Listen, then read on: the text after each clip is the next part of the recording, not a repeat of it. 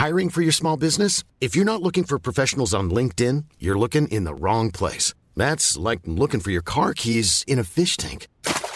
LinkedIn helps you hire professionals you can't find anywhere else, even those who aren't actively searching for a new job but might be open to the perfect role. In a given month, over 70% of LinkedIn users don't even visit other leading job sites. So start looking in the right place. With LinkedIn, you can hire professionals like a professional. Post your free job on linkedin.com slash people today.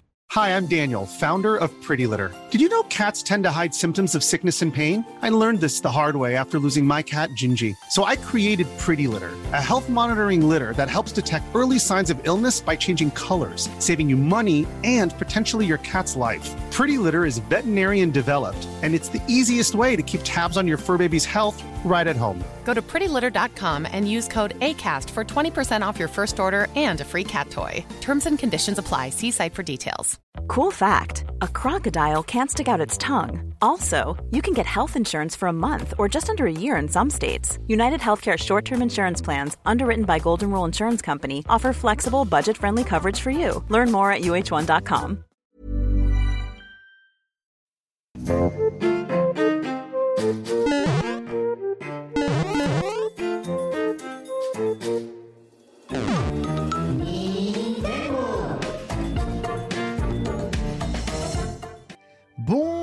Bonjour à tous et bienvenue dans l'entre des N-Sex, ravi de vous retrouver pour un nouvel épisode des Nintendo, votre podcast sur l'actualité euh, Nintendo. Nous sommes toujours en direct de Kyolombe et nous sommes très heureux aujourd'hui puisque nous avons un super beau plateau, à commencer par Antistar. Bonjour Antistar. Bonjour Ken. Comment ça va?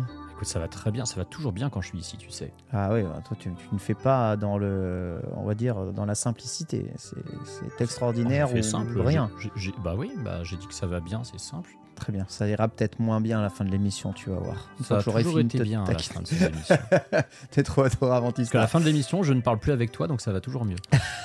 Magnifique. Et notre invité du jour n'est autre qu'Oscar Le Maire. Bonjour Oscar, comment vas-tu? Eh ben bonjour, ça va très bien. Je vois que l'ambiance est top ici. Ah, comme d'hab, hein, c'est euh, électrique. hein. Vous savez, euh, je l'héberge tous les soirs, donc euh, forcément, au bout d'un moment, Faut pas entendre d'un moment, c'est là. Tu fais bon voyage, Oscar Oui, autant que faire se peut. Ouais, ouais, bon, c'est bon. Pour tous ceux qui nous écoutent de toute façon en podcast ou en VOD, euh, voilà, sachez qu'il y a eu un peu de retard sur le début de l'émission. Parce que, Paris en fait. évidemment, euh, le réseau de transport français. C'est oui, mais il faut. Je, je l'ai pas pris en compte, c'est de ma faute. C'est la vie, hein, c'est la vie. Notre réalisateur de choc, Pierre, est avec nous. Bonjour Pierre. Bonjour tout le monde, toujours un plaisir d'être là.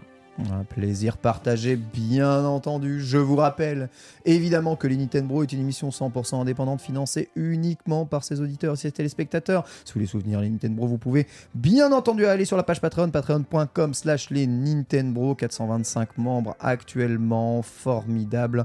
De quoi assurer l'émission par euh, semaine qui est tenue. Jusqu'à présent, on tient plus nos engagements que le gouvernement français. C'est formidable, même pas besoin de 49.3.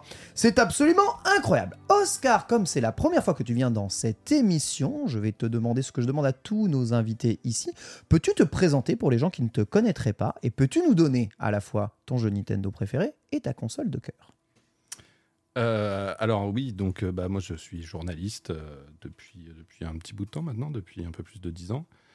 Euh, je suis passé par euh, différentes rédactions, principalement euh, Gamecult en tant que pigiste. Et j'ai lancé il y a quelques années mon site en 2018, euh, Ludostri, donc qui fonctionne avec un Patreon et qui traite surtout de l'actualité économique et de l'histoire du jeu vidéo. au travers de gros dossiers qui prennent beaucoup de temps. Ça fait un moment qu'il n'y en a pas eu, mais ça, ça va revenir là bientôt. Toujours très riche et intéressant, hein, le site Ludostri. hein, vous pouvez soutenir évidemment hein, Ludostri aussi sur Patreon. Si vous y êtes ici, vous pouvez y aller. hein. C'est, euh, on va dire, euh, des données dont euh, l'ensemble des, journalistes JV dont j'ai fait partie sont beaucoup, beaucoup évidemment servis et abreuvés. Vous avez là à la fois quantité hallucinante de données et de statistiques sourcées et euh, eh bien archivées année après année sur l'ensemble des acteurs du jeu vidéo et pas forcément que Nintendo, ainsi que des dossiers sur l'histoire et la création de certaines licences phares ou euh, l'histoire eh bien de certaines sociétés. Voilà ce qu'on appelle un peu une mine d'or. Si vous vous intéressez un peu aux jeux vidéo, à ses mécanismes et à son évolution, euh, je vous invite grandement eh bien, à aller y faire un tour. En plus, il y a Phil Spencer en bas à gauche, donc ça vaut quand même le, c'est quand même le coup. Gros joueur, euh, gros, euh, ouais, euh, évidemment, gros fan. Spencer, euh, euh, tu vois, tu vois sa dégaine là, ça Ouais. c'est le, tu sens qu'il est en train de se dire cette fois-ci je vais réussir à racheter Nintendo. c'est un N-sex, hein, c'est sûr. C'est Alors- complètement alors là, là, c'est le moment où il, il est en train de se dire cette fois-ci, je vais réussir à racheter Activision Blizzard. Déjà, oui, dans un premier temps. Ah, il a, je crois qu'il a réussi à racheter, mais dans quel état? Ça, c'est une autre question. Euh, jeu préféré Console du cœur, Oscar. Euh, je préférais euh, Majora's Mask. Majora's Mais Mask. oui, voilà un homme de goût. Ah, ça, pose, euh, ça pose direct les cartes sur la table. Et Oui, voilà. Enfin, de toute façon, après, c'est c'est toujours difficile à définir un jeu préféré. Mais évidemment, en gros, ça se joue entre différents Zelda et je pense que ma préférence va surtout à Majora's Mask. Et, euh, et oui, après, euh, oui, console de cœur, c'est ça la, la- ouais, console cons- de cœur. console- Ou première console Nintendo, peut-être Bah écoute, première console, euh, la Game Boy. Ah, voilà. le- la, la première, quoi. Et puis, bah, console de cœur. écoute, j'ai, je pense la Nintendo 64. Oh, quand même. Ah C'est oui, toi, c'est voilà, vraiment pas courant. hein. Bah, en fait, après, c'est, une question de, de- de- d'affect, une question de quand est-ce que tu l'as eu. C'est-à-dire que même si ma première console, c'est la Game Boy, forcément, quand tu passes aux consoles de salon, tu, tu- tu passes à quelque chose de différent. Et moi, j'ai, je suis totalement passé à côté de la, de la Super Nintendo. C'était encore l'époque où on n'avait pas le droit aux consoles de salon à la maison. Ah. Et, du coup, j'ai débuté vraiment avec la Nintendo 64. Donc, euh, un affect particulier avec cette console. ouais. C'est à l'époque où tu pouvais pas trop te rendre compte euh, qu'il manquait des frames par seconde dans tes jeux. quoi. Ouais, mais écoute, malgré ça, il y a, il y a quand même un côté. euh, voilà, il y avait beaucoup moins de jeux, par exemple, que la GameCube, mais il y avait des jeux vraiment. euh, Enfin, voilà, pour moi, il y a, il y a trois monuments sur Nintendo 64 avec Mario 64, Ocarina of Time. Et, Et le troisième? Bah, le troisième. Alors, ça dépend comment on voit les choses. C'est comme je l'ai dit, moi, mon préféré, c'est Majora's Mask, Ouais. qui est aussi dessus, mais. En termes de, de jeux vraiment qui ont marqué euh, l'industrie, euh, l'époque et tout, je, je pense que c'est surtout Mario 64, Ocarina of Time et GoldenEye. Et GoldenEye, Ouais. tout à fait. Ouais, logique. C'est les trois jeux bah, qui ont redéfini euh, le monde du jeu vidéo hein, après qu'ils soient sortis. Hein. GoldenEye redéfinit vraiment le, le- le monde du FPS. Mario 64 euh, juste pose les bases de comment on gère une caméra 3D et un monde en 3D total. Et euh, bah, depuis, euh, depuis Zelda Ocarina of Time, tous les jeux d'aventure sont les mêmes. C'est fou, Euh, hein, quand même. quand même. oui, c'est une fou. console qui a finalement, euh, on va pas dire bidé parce que voilà, c'est par rapport à la Super NES, c'est un semi-échec, mais surtout par rapport à la PlayStation, c'est un vrai échec. Bon, tu relativises beaucoup quand tu vois la GameCube après finalement, mais c'est une console euh, sur laquelle effectivement il y a assez peu de jeux qui ont marqué durablement. Par contre, il y en a trois effectivement qui sont des game changers pour, euh, pour l'éternité ou presque. Au programme du jour des Nintendo, à quoi avez-vous joué avec le test et la review de Super Mario RPG On a joué au remake, on l'a terminé, on va vous en parler, bien entendu. L'actu de la semaine qui sera surtout marqué par le Black Friday avec quelques promos sur le site Nintendo, voilà, et quelques sorties Nintendo Switch Online. Et enfin, dossier de la semaine avec Oscar Lemaire, on va revenir sur le bilan financier Nintendo, que penser des résultats de Nintendo en fin de vie de la Switch? Et ainsi qu'à l'avenir pour Nintendo. Euh, comment euh, Oscar voit-il Nintendo se diversifier? Il y aura aussi une séance de questions-réponses, bien entendu. On a pris tout un tas de questions. Là, pour le coup, pas forcément que des abonnés étoiles, mais aussi de tous les abonnés Patreon qui ont pu poser des questions directement sur le Patreon. Et il y en a beaucoup. Donc, je ne sais pas si on parlera, on fera tout. Mais en tout cas, on essaiera d'en passer le maximum. Ceci fera déjà une émission bien, bien riche. Donc, euh, on va essayer de se tenir à deux heures en commençant tout de suite avec le À quoi avez-vous joué?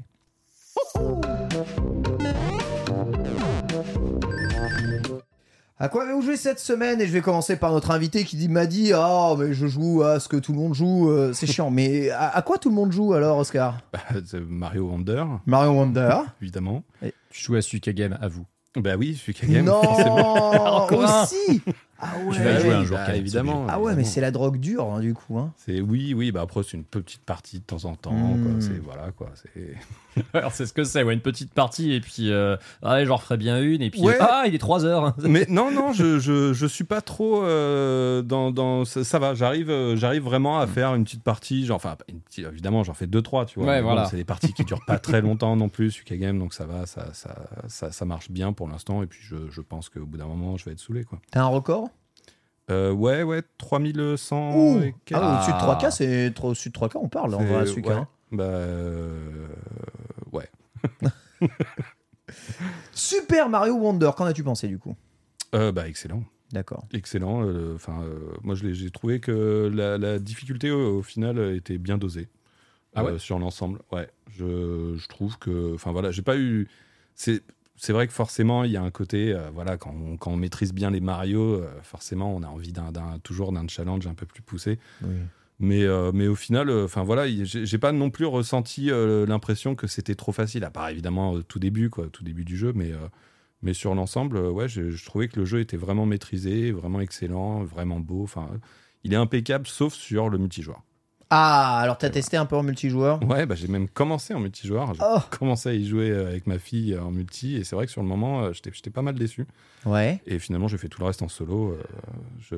Surtout que, enfin, moi, je suis vraiment de ceux qui trouvent que New Super Mario Bros. Wii était, euh, était excellent grâce à son multijoueur. Quoi. C'était vraiment, euh, pour, pour moi, c'est l'une des meilleures expériences multijoueurs de sa génération. New Super Mario Bros, ouais. Ouais. New Super Mario Bros, c'est Wii, très bon. l'occurrence. Le- Ouais. L'épisode Wii, ouais. L'épisode oui. Ouais, tu ouais. préfères le fait qu'on puisse euh, comment dire vraiment interagir directement Oui. physiquement avec Ouais. les autres? Ouais, ouais. Je trouve que le fait qu'on se gêne, même il y a ce, ce truc de la, du moment où ça frise quand un des personnages Mm. Oui. meurt. Je sais que c'est quelque chose de très critiqué. Ah ouais. Mais en fait, moi, je trouve que ça fait partie du jeu, ça fait partie des règles qui rendent le truc intéressant. Ce côté où finalement, enfin, tu vois, tu, tu, sautes, euh, tu rates ton saut, puis finalement, tu, tu sautes sur la tête de quelqu'un d'autre, ce qui fait que tu réussis ton saut, mais l'autre meurt à ce moment-là. Et finalement, comme il meurt, il y a le freeze qui te déconcentre et hop, tu meurs derrière. Enfin. Ça, ça, ça apporte tout un tas de, de situations qui font que ça fonctionne très Mais bien. en- Et là, on retrouve pas du tout ça. Quoi. Ah, Entre ça et Majora's Mask, en fait, t'aimes les jeux qui veulent du mal aux joueurs. toi. Bon, je te dis, moi, Majora, je suis, je suis complètement de ton avis. hein. C'est c'est un jeu fabuleux. Mais New Super Mario Bros. Wii, je l'ai détesté, moi, ce jeu. Tu vois. Ah oui? Mais j'ai détesté à cause de la, de la maniabilité Wiimote et du fait euh, Oui, oui, ça par contre, oui. que tu puisses pas désactiver, en fait, le fait qu'un petit, euh, un- comment dire, de secouer légèrement, ça fait faire le saut tournoyant. ça fait Ouais, ouais. même problème que Donkey Kong Country Returns. Exactement, jeu que j'ai fait uniquement sur 3DS du coup Pareil. parce que voilà. Ah, je l'ai fait sur Wii quand même, hein, j'étais déter, hein, je dois bien vous avouer. Oh mais, euh, mais au bout d'un moment, on s'y va. Et Donkey Kong Country Returns, euh, enfin, euh, généralement, euh, pour faire un fake roulade, faut, faut quand même avoir tremblé euh, pas mal, tu vois. C'est pas si sensible que Ouais, ça, mais- parce que le jeu t'invite vraiment à. Mais t'as pas envie de ça. Je Voilà, même- Personne n'a envie de ça. Enfin, c'est vrai que euh, même sur, euh, sur New Super Mario Bros, quand on est passé à l'épisode Wii U, Ouais. le fait de pouvoir faire ce, ce petit saut supplémentaire avec la, avec la Ah, gâchette, ça, ça rendait l'expérience tellement plus plaisante. Ouais, mais je suis 100% d'accord, évidemment, avec toi, toujours dans le Picross game.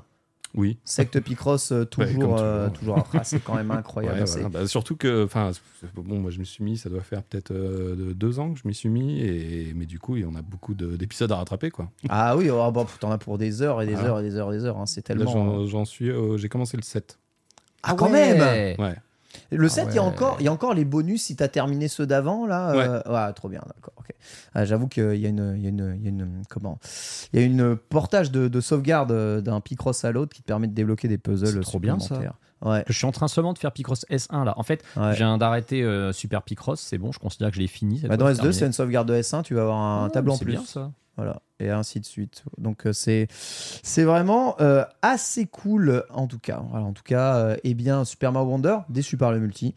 Euh, je peux comprendre aussi, hein, j'ai pas spécialement envie d'y jouer en multi et même online, là, j'ai pas trouvé l'expérience oufissime en multijoueur, notamment avec c'est pas très instinctif de créer des lobbies à plusieurs. Tu peux jouer encore qu'avec tes amis ou avec ceux qui rejoignent exprès ton lobby. Après, le, le côté euh, pouvoir euh, jouer et puis tu vois des fantômes d'autres joueurs que tu connais pas. Ouais, ça c'est sympa. Ouais, je trouvais ça Mm. sympathique aussi. Alors, c'est pas un truc que j'ai beaucoup utilisé parce que, euh, enfin, surtout, je trouvais que ça me, ça, ça, me- ça te spoil un peu des fois le truc. Mm. Mais, mais je- quand même, je trouvais ça sympa. Ouais. Antistar. Euh, alors moi j'ai joué à Paper Mario, le tout premier. Euh, bah, du coup, Oscar qui est un fan de l'N64, ça va peut-être lui faire plaisir. Ou Mhm. pas, ça se trouve tu n'as pas aimé ce jeu. Je, Euh, je, je l'ai pas fait. Tu l'as pas fait, ok. Parce que du coup, bah, ça, c'était l'étape, euh, la, la première grosse étape du, du Mario Ton. Le premier jeu qui allait me prendre du temps, c'était Paper Mario que je n'avais jamais fait. Oh oui, d'accord. Parce que euh, j'avais, euh, tu sais, ce vieux raccourci, c'est du tour par tour, donc j'aime pas, donc je fais pas. Oh là là, mais tu Voilà. sais que sur, sur le test de Super Mario RPG, Ouais. combien de fois je l'ai lu ça? Non, je, mais- je, je comprends pas le blocage du tour par Il y a un blocage du tour par tour. En Genre, fait- genre quel- des gens font des blocages. Moi, j'en ai longtemps fait un. Le pire, c'est que techniquement, je le fais relativement Ils jouent tous un à peu. Pokémon, mais ils ont un blocage sur le tour par tour. Bah, Pokémon, c'est un jeu, de toute façon, il est fait pour le tour par tour. Puisque tu incarnes un dresseur qui envoie des Pokémon se battre, donc tu peux pas faire autrement. Ouais. C'est, ça n'aurait aucun intérêt d'avoir un action RPG Pokémon, je pense. Par contre, euh, sur, sur Mario, pourtant j'avais fait Superstar Saga sur GBA. C'est, je sais même pas d'ailleurs pourquoi à l'époque j'avais aimé faire le jeu. Mais bon, bref, euh, je me suis lancé dans Paper Mario 64 euh, avec des a priori assez positifs. hein. Je me suis dit, Paper Mario, je sais qu'il y a beaucoup d'humour. Je sais que euh, on n'a pas les mêmes relations avec euh, le, comment dire, le bestiaire habituel de Mario. Et euh, je savais rien de ce jeu en fait. hein. J'étais même convaincu que c'était un jeu où tu vois Bowser euh, faisait partie de ta team à un moment. Euh, J'ai dû confondre avec Mario RPG, hein, littéralement.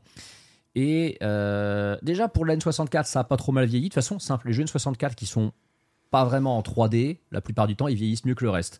Euh, c'est comme Yoshi Story, ça passe encore pas trop trop mal. Euh, c'est effectivement très drôle. Euh, Il y, a, il y a une narration qui est, qui est, qui est vraiment fun avec bah, plein d'ennemis habituels de l'univers de Mario qui te rejoignent, que ce soit un Goomba, un Paratroopa, un, un Chip Chip, un Boo, etc. Et euh, bah, c'est une très bonne initiation aussi, effectivement, à ce qu'est un RPG tour par tour, un peu comme un RPG. Il y a, cela dit, deux trucs que, je, que j'ai déplorés dedans.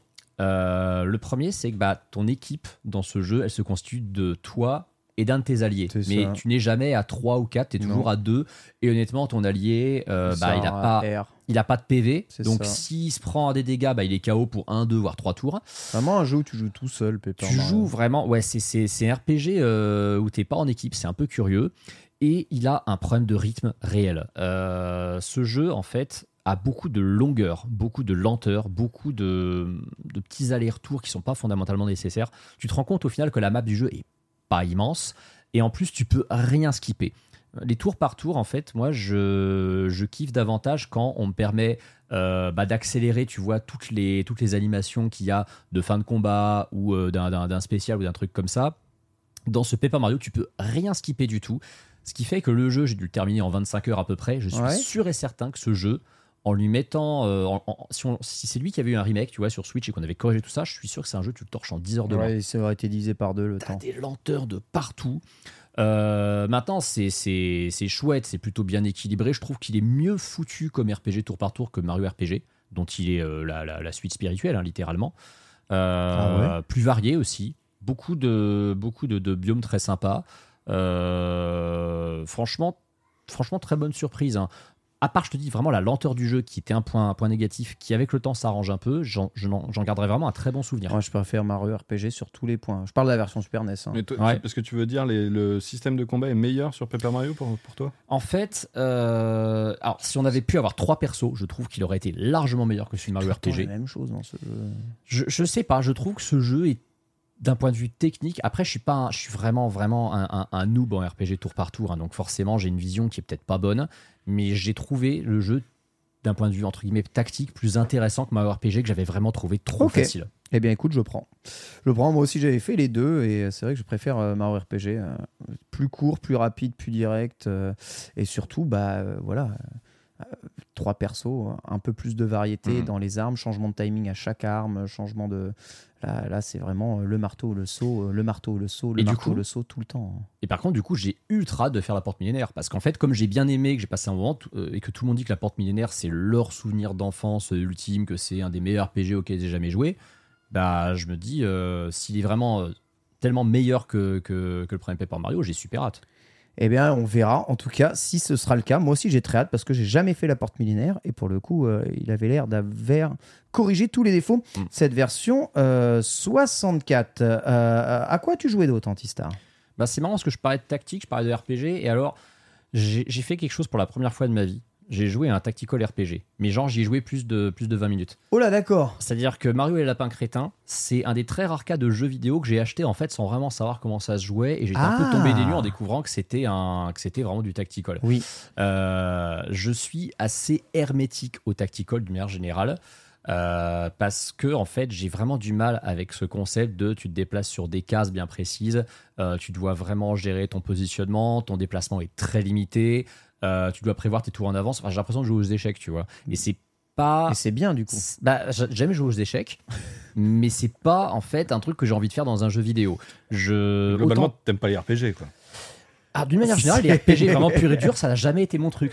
J'aime les action RPG, j'aime les light RPG, mais le vraiment le RPG de, de- le, le jeu de rôle euh, vraiment de puriste, ça Ouais. m'a toujours fait chier. Faut, faut être honnête. Euh, c'est pour ça que les Fire Emblem m'ont jamais trop attiré. hein. Je suis désolé, je sais qu'il y a des, je sais qu'il y a des fans et je sais que dans Nintendo, on s'est un peu souvent, euh, souvent fait houspiller pour avoir dit du mal de Fire Emblem. Euh, mais je me suis dit, allez, il y, a un- il y a un tactical basé sur Persona 5. Euh, Persona 5, euh, voilà, comme beaucoup de gens, c'est un de mes jeux de la vie. Et je me suis dit, allez, on va, on va voir si le fait qu'il y ait un skin Persona 5, ça peut me faire kiffer Alors, un ça a tactical. marché ou pas? Non. Voilà. Oui et non. Non, oui et non. C'est-à-dire que je ressens l'expérience en me disant. euh, En plus, là, c'est vraiment Mario et Lapin Crétin. Ouais, Persona 5 ouais j'ai demandé hein. aux gens qui Ouais. connaissent justement les tacticals, est-ce que c'est plus proche d'un Fire Emblem Non, ou d'un Mario et Lapin Crétin. Et tout le monde m'a dit c'est Mario et Lapin Crétin. Mario et Lapin De toute façon, je serais obligé de le faire dans le Mario Tomb Mario Lapin Crétin. C'est les, les gens ont débloqué la catégorie RPG, il faudra que je le fasse. Euh, ça m'a au moins permis de mieux appréhender comment ça se jouait. Donc du coup, euh, comme c'est plutôt effectivement un tactical relativement pour débutants, je pense que le concept de ce jeu, c'est euh, de faire découvrir un autre genre de jeu à toute une fanbase qui ne joue que à des jeux tour par tour habituels et qui a jamais touché un tactical. C'est plutôt Ouais, c'est didactique. stylé, hein, oui, Ouais, c'est plus didactique, c'est assez vif, c'est assez nerveux. De toute façon, Persona 5, c'est un jeu nerveux. Euh, J'ai joué à la version Switch, hein, c'est pour ça que j'en parle évidemment. La version Switch, je trouve, en termes de finition, est meilleure que Royal l'était, euh, que Persona 5 Royal était sur Switch, ou que Persona 5 Strikers était sur Switch. C'était vraiment, en- je vais pas dire des sous-versions, mais tu sentais qu'il y avait un gros gap. Hmm. Là, le seul gap qu'il y a, c'est un 30 FPS, mais qui est ultra clean, c'est style Astral Chain, tu vois. hein. Et euh, le seul point noir que j'ai trouvé, c'est des loadings qui sont infâmes. Il y a des loadings parfois Ah, de ça, 15-20 ça, ça, secondes sur un jeu qui ne, qui ne l'exige- pas. Maintenant, euh, ouais, comme c'est un tactical assez simpliste qui vraiment est là pour des gens qui n'ont pas l'habitude de ce genre de jeu et que l'histoire est fais vraiment bien de le prenante. dire. Ouais, tu fais Ouais, bien ouais. le dire. L'histoire est vraiment prenante. J'aurais tendance à dire, parce que je pense que beaucoup de gens qui sont ultra fans de Persona et qui sont pas forcément tactical, ils vont se dire, ouais, je sais pas, euh, j'hésite. Écoutez, moi, les tacticals, c'est pas mon truc et j'ai envie de m'accrocher euh, dans le jeu, j'ai envie d'aller au bout parce qu'en fait, vraiment, scénaristiquement, c'est un jeu, il nous happe très vite. Très, très rapidement, si on est fan de ce lore, on se dit, ah ouais, on est reparti pour un nouvel arc scénaristique qui m'intéresse beaucoup. Et bah, je vais me, je vais me forcer, je vais, je vais sortir un peu de ma zone de confort et ça marche pas mal. Donc, du coup, peut-être que par curiosité, je vais essayer un Fire Emblem, un de ces quatre quand même, pour voir. on sait jamais. Ah ouais, bah si t'aimes pas le RPG, euh, Fire Emblem, bon alors Fire Emblem, tu seras en plein dedans là. hein. Ça c'est vraiment, c'est, c'est les jeux pour Pouillot ça. Donc euh, C'est complètement des jeux pour Pouillot, oui. Bon, de toute façon, tous les jeux Nintendo sont des jeux pour Pouillot. hein. C'est pas faux, non plus. Presque. Et enfin, bon, on va parler ensemble hein, de façon collégiale, mon très cher Antistar, un super Mario RPG. C'est la grosse sortie de la Mm. semaine dernière. Évidemment, on a joué au jeu. Je sais pas si tu as eu le temps de le terminer une deuxième fois, puisque toi, tu avais fini la version Super Nintendo juste avant. Ouais, alors absolument pas pour une bonne et simple raison. Euh, j'ai commencé à le faire donc ce week-end quand j'étais à, à Ouais, Gaming Gaming Reims, Reims. là. Et euh, bon, déjà, j'ai pas eu le temps de, de vraiment le continuer depuis. Mais surtout, euh, en fait, l'aspect nostalgie marche très mal sur moi parce que même si c'est un jeu euh, auquel j'avais quand même joué viteuf au début des années 2000 quand j'ai eu ma première SNES euh, switchée, euh, bah il y a que cet été que j'ai vraiment profité du jeu, que je l'ai vraiment fait. Donc en fait, j'ai quoi? J'ai en y jouant, j'ai une nostalgie de mes vacances d'été 2023, si tu veux. Ouais. Et le, le- le taf de, de- de remake est vraiment très bon. Ça, il n'y a rien à redire. Euh, maintenant, je ne fais pas partie des gens sur qui la nostalgie va marcher. Et je pense qu'il y a un problème avec ce jeu. C'est que tous les Occidentaux, enfin les Européens, pardon, euh, cette, cette nostalgie ne marchera pas sur eux. Elle marchera sur les joueurs japonais, sur les joueurs nord-américains. Mais sur les Européens, à part les très rares qui ont importé le jeu à l'époque, euh, ça marchera sur assez peu. Parce qu'en Europe, faut pas oublier, c'est un jeu où on n'y a pas eu droit avant la console virtuelle sur Wii en 2008. hein. Ouais, mais tant, tant mieux, justement, ça fait un nouveau jeu. du coup. Ouais, du coup, Ça fait un nouveau jeu. Ça fait un nouveau jeu. Tu penses que ce jeu peut pas exister sans l'aspect nostalgie? Alors, en fait, le problème, c'est que ce jeu, il va parler aux gens qui ont l'habitude de jouer à du Paper Mario ou du Mario Luigi. Ouais. Donc, ils vont Surtout un peu- Mario et Luigi. surtout Mario Luigi, encore plus. Ils vont du coup avoir un peu l'impression de, re- de- de- d'une espèce de, d'origine story qui explique comment Mario et Luigi euh, est, est né. Ouais. Euh, et le problème, c'est que j'ai pointé du doigt à l'époque où j'avais euh, parlé de mon expérience sur le jeu SNES, la simplicité, la facilité abusive du jeu SNES. Je trouve que c'est encore pire sur Switch. Je trouve que le Ah, jeu est c'est- vraiment trop facile. c'est le RPG pour les nuls, Mais, mais, il est ultra facile. C'est qu'ils t'ont rajouté le, le, le, le Todd, euh, le, comment il s'appelle là L'assist Todd L'assist Todd, voilà, l'assist Todd. C'est pas mal, hein, cela dit, c'est stylé. Mais le moment où tu fais ce, ce, ce special à 3 là, euh, c'est trop bien. Je veux dire, ça rend super bien. Mais est-ce qu'on avait vraiment besoin de ça? En fait, ce qui aurait été bien, c'est si le jeu avait eu un mode hard. S'ils avaient mis un mode hard direct, euh, là j'aurais dit, ouais, l'assist Todd c'est cool parce qu'il faut un special de groupe. Alors le mode hard peut exister un peu comme quand tu fais des T'en débloques un en newslock. Non. Oh là là. Mais euh, il suffit juste que tu changes jamais d'arme et d'équipement et tu auras ton mode hard dans Alors, le jeu. Ouais, alors du coup, bon, c'est vrai que c'est très RP et tu me diras, pour un RPG, c'est une bonne chose, mais du coup, tu le crées toi-même ton mode hard, t'es un peu forcé de. de, de- Comme quand tu fais un newslog sur, Ouais. sur- Cela dit, si je te dis que juste avant cette émission, je suis mort 30 fois sur un boss, est-ce que Ah, tu me crois ou vers, pas vers la fin ou le boss optionnel? Les bah vers euh, une fois que terminé le jeu. Ah oui, le boss optionnel. Oui, bah lui, il est dur. Lui, Une connu. fois que tu termines le jeu, tu peux refaire tous les boss en Ouais. mode euh, énervé. Il y a un boss, je suis mort 30 fois. Ah oui, oui, oui, d'accord. 30 fois. Donc, ils ont rajouté du challenge en post-game. Ouais. Ça, c'est cool. Donc euh, tuer, tuer les boss en post-game, c'est vraiment pas très très... euh, certains sont vraiment pas simples du tout. En plus que le jeu euh, cap à niveau 30. De toute façon, tu Mm. peux pas over euh, level, overstat dans ce jeu, tu es capé à level 30. Je- moi, je vais te dire ce que j'en pense, que oui, moi je l'ai fait quand j'étais étudiant via la Terminus Traduction sur un émulateur. Mm. Voilà, n- euh, n'écoutez pas ça Nintendo s'il vous plaît. Euh, j'étais pauvre. T'étais Euh, jeune, ils excusent. Exactement, et le jeu n'était pas sorti chez nous. J'avais ouais, t'avais pas le choix. Ouais, je- En ouais, plus. j'avais envie de découvrir le, le truc et euh, franchement j'avais bien aimé mais euh, sans plus en fait euh, pff, je jouais à Pokémon à l'époque et euh, je jouais à Final Fantasy et je trouvais qu'en termes de système de jeu euh, ça allait pas bien loin euh, non plus. Là en- en- enfin je, pourrais développer ça pendant très très longtemps mais je vais pas trop m'étendre dessus. Je trouve que le jeu fait exactement ce que j'attends d'un remake d'un RPG moderne. À savoir tu mets le RPG dans l'époque moderne graphiquement en gardant l'aspect artistique de l'original et tu fais évoluer son système de jeu pour le rendre plus intéressant. Là, le système de jeu est plus intéressant. Le système de, roue d'assist là, qui te permet d'augmenter euh, et de faire les attaques trio, mais qui augmente aussi tes statistiques plus tu réussis des combos. Tout le système de chaining à l'intérieur du jeu, le système de switch de perso que tu pouvais pas faire juste avant, qui te permet de switcher, beaucoup plus d'équipements qui te permettent de varier. Évidemment, tu vois là par exemple, mon Mario il est en état de terreur. Regarde Malo, il s'est fait Mhm. détruire par le Gonky Dong là, Euh, mon pauvre Malo, incroyable. Et euh, Oh, bah oui, c'est détruire tout le temps, je suis désolé. Ce perso, mais c'est une passoire. Qu'est-ce qu'il prend comme dégâts? C'est même, même quand t'as monté son niveau. Problème. Est-ce qu'on peut s'arrêter juste 30 secondes sur Gonkedon ouais, Oui. Hein, c'est euh, c'est un hommage. C'est le chain, de, le chain Kong, je C'est un- crois. Dans le, je rappelle, c'était un jeu, un jeu Square à l'époque. Bref, ça va pas. euh, ça va pas, on va dire, euh, rendre le jeu ultra difficile. hein. Euh, le, le jeu, je l'ai trouvé euh, simple jusqu'à la fin. Par contre, le rythme est parfait. Il y a zéro temps de chargement. Tu Ça, vas oui. systématiquement vers un autre truc.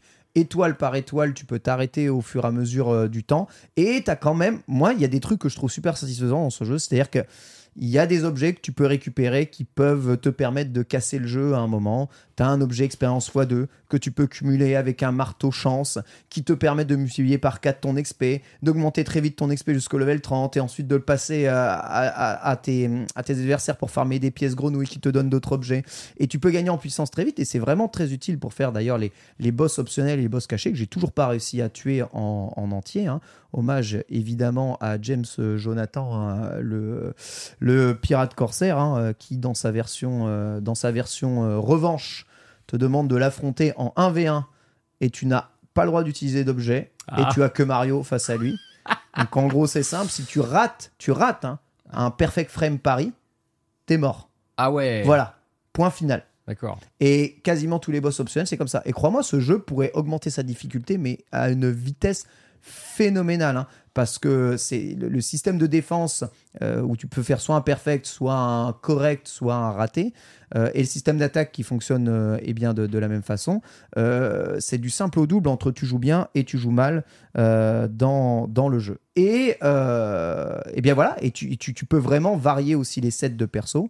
Et bah voilà, c'est pas aussi profond qu'un Final Fantasy VII, mais j'ai trouvé ça bien. En plus, le jeu a une OST incroyable. Il a euh, incroyable, ça une clair. direction artistique. Le jeu est fait sur Unity. hein. Je sais pas s'ils vont redonner des droits euh, ou je sais pas quoi. Il est fait sur Unity. hein.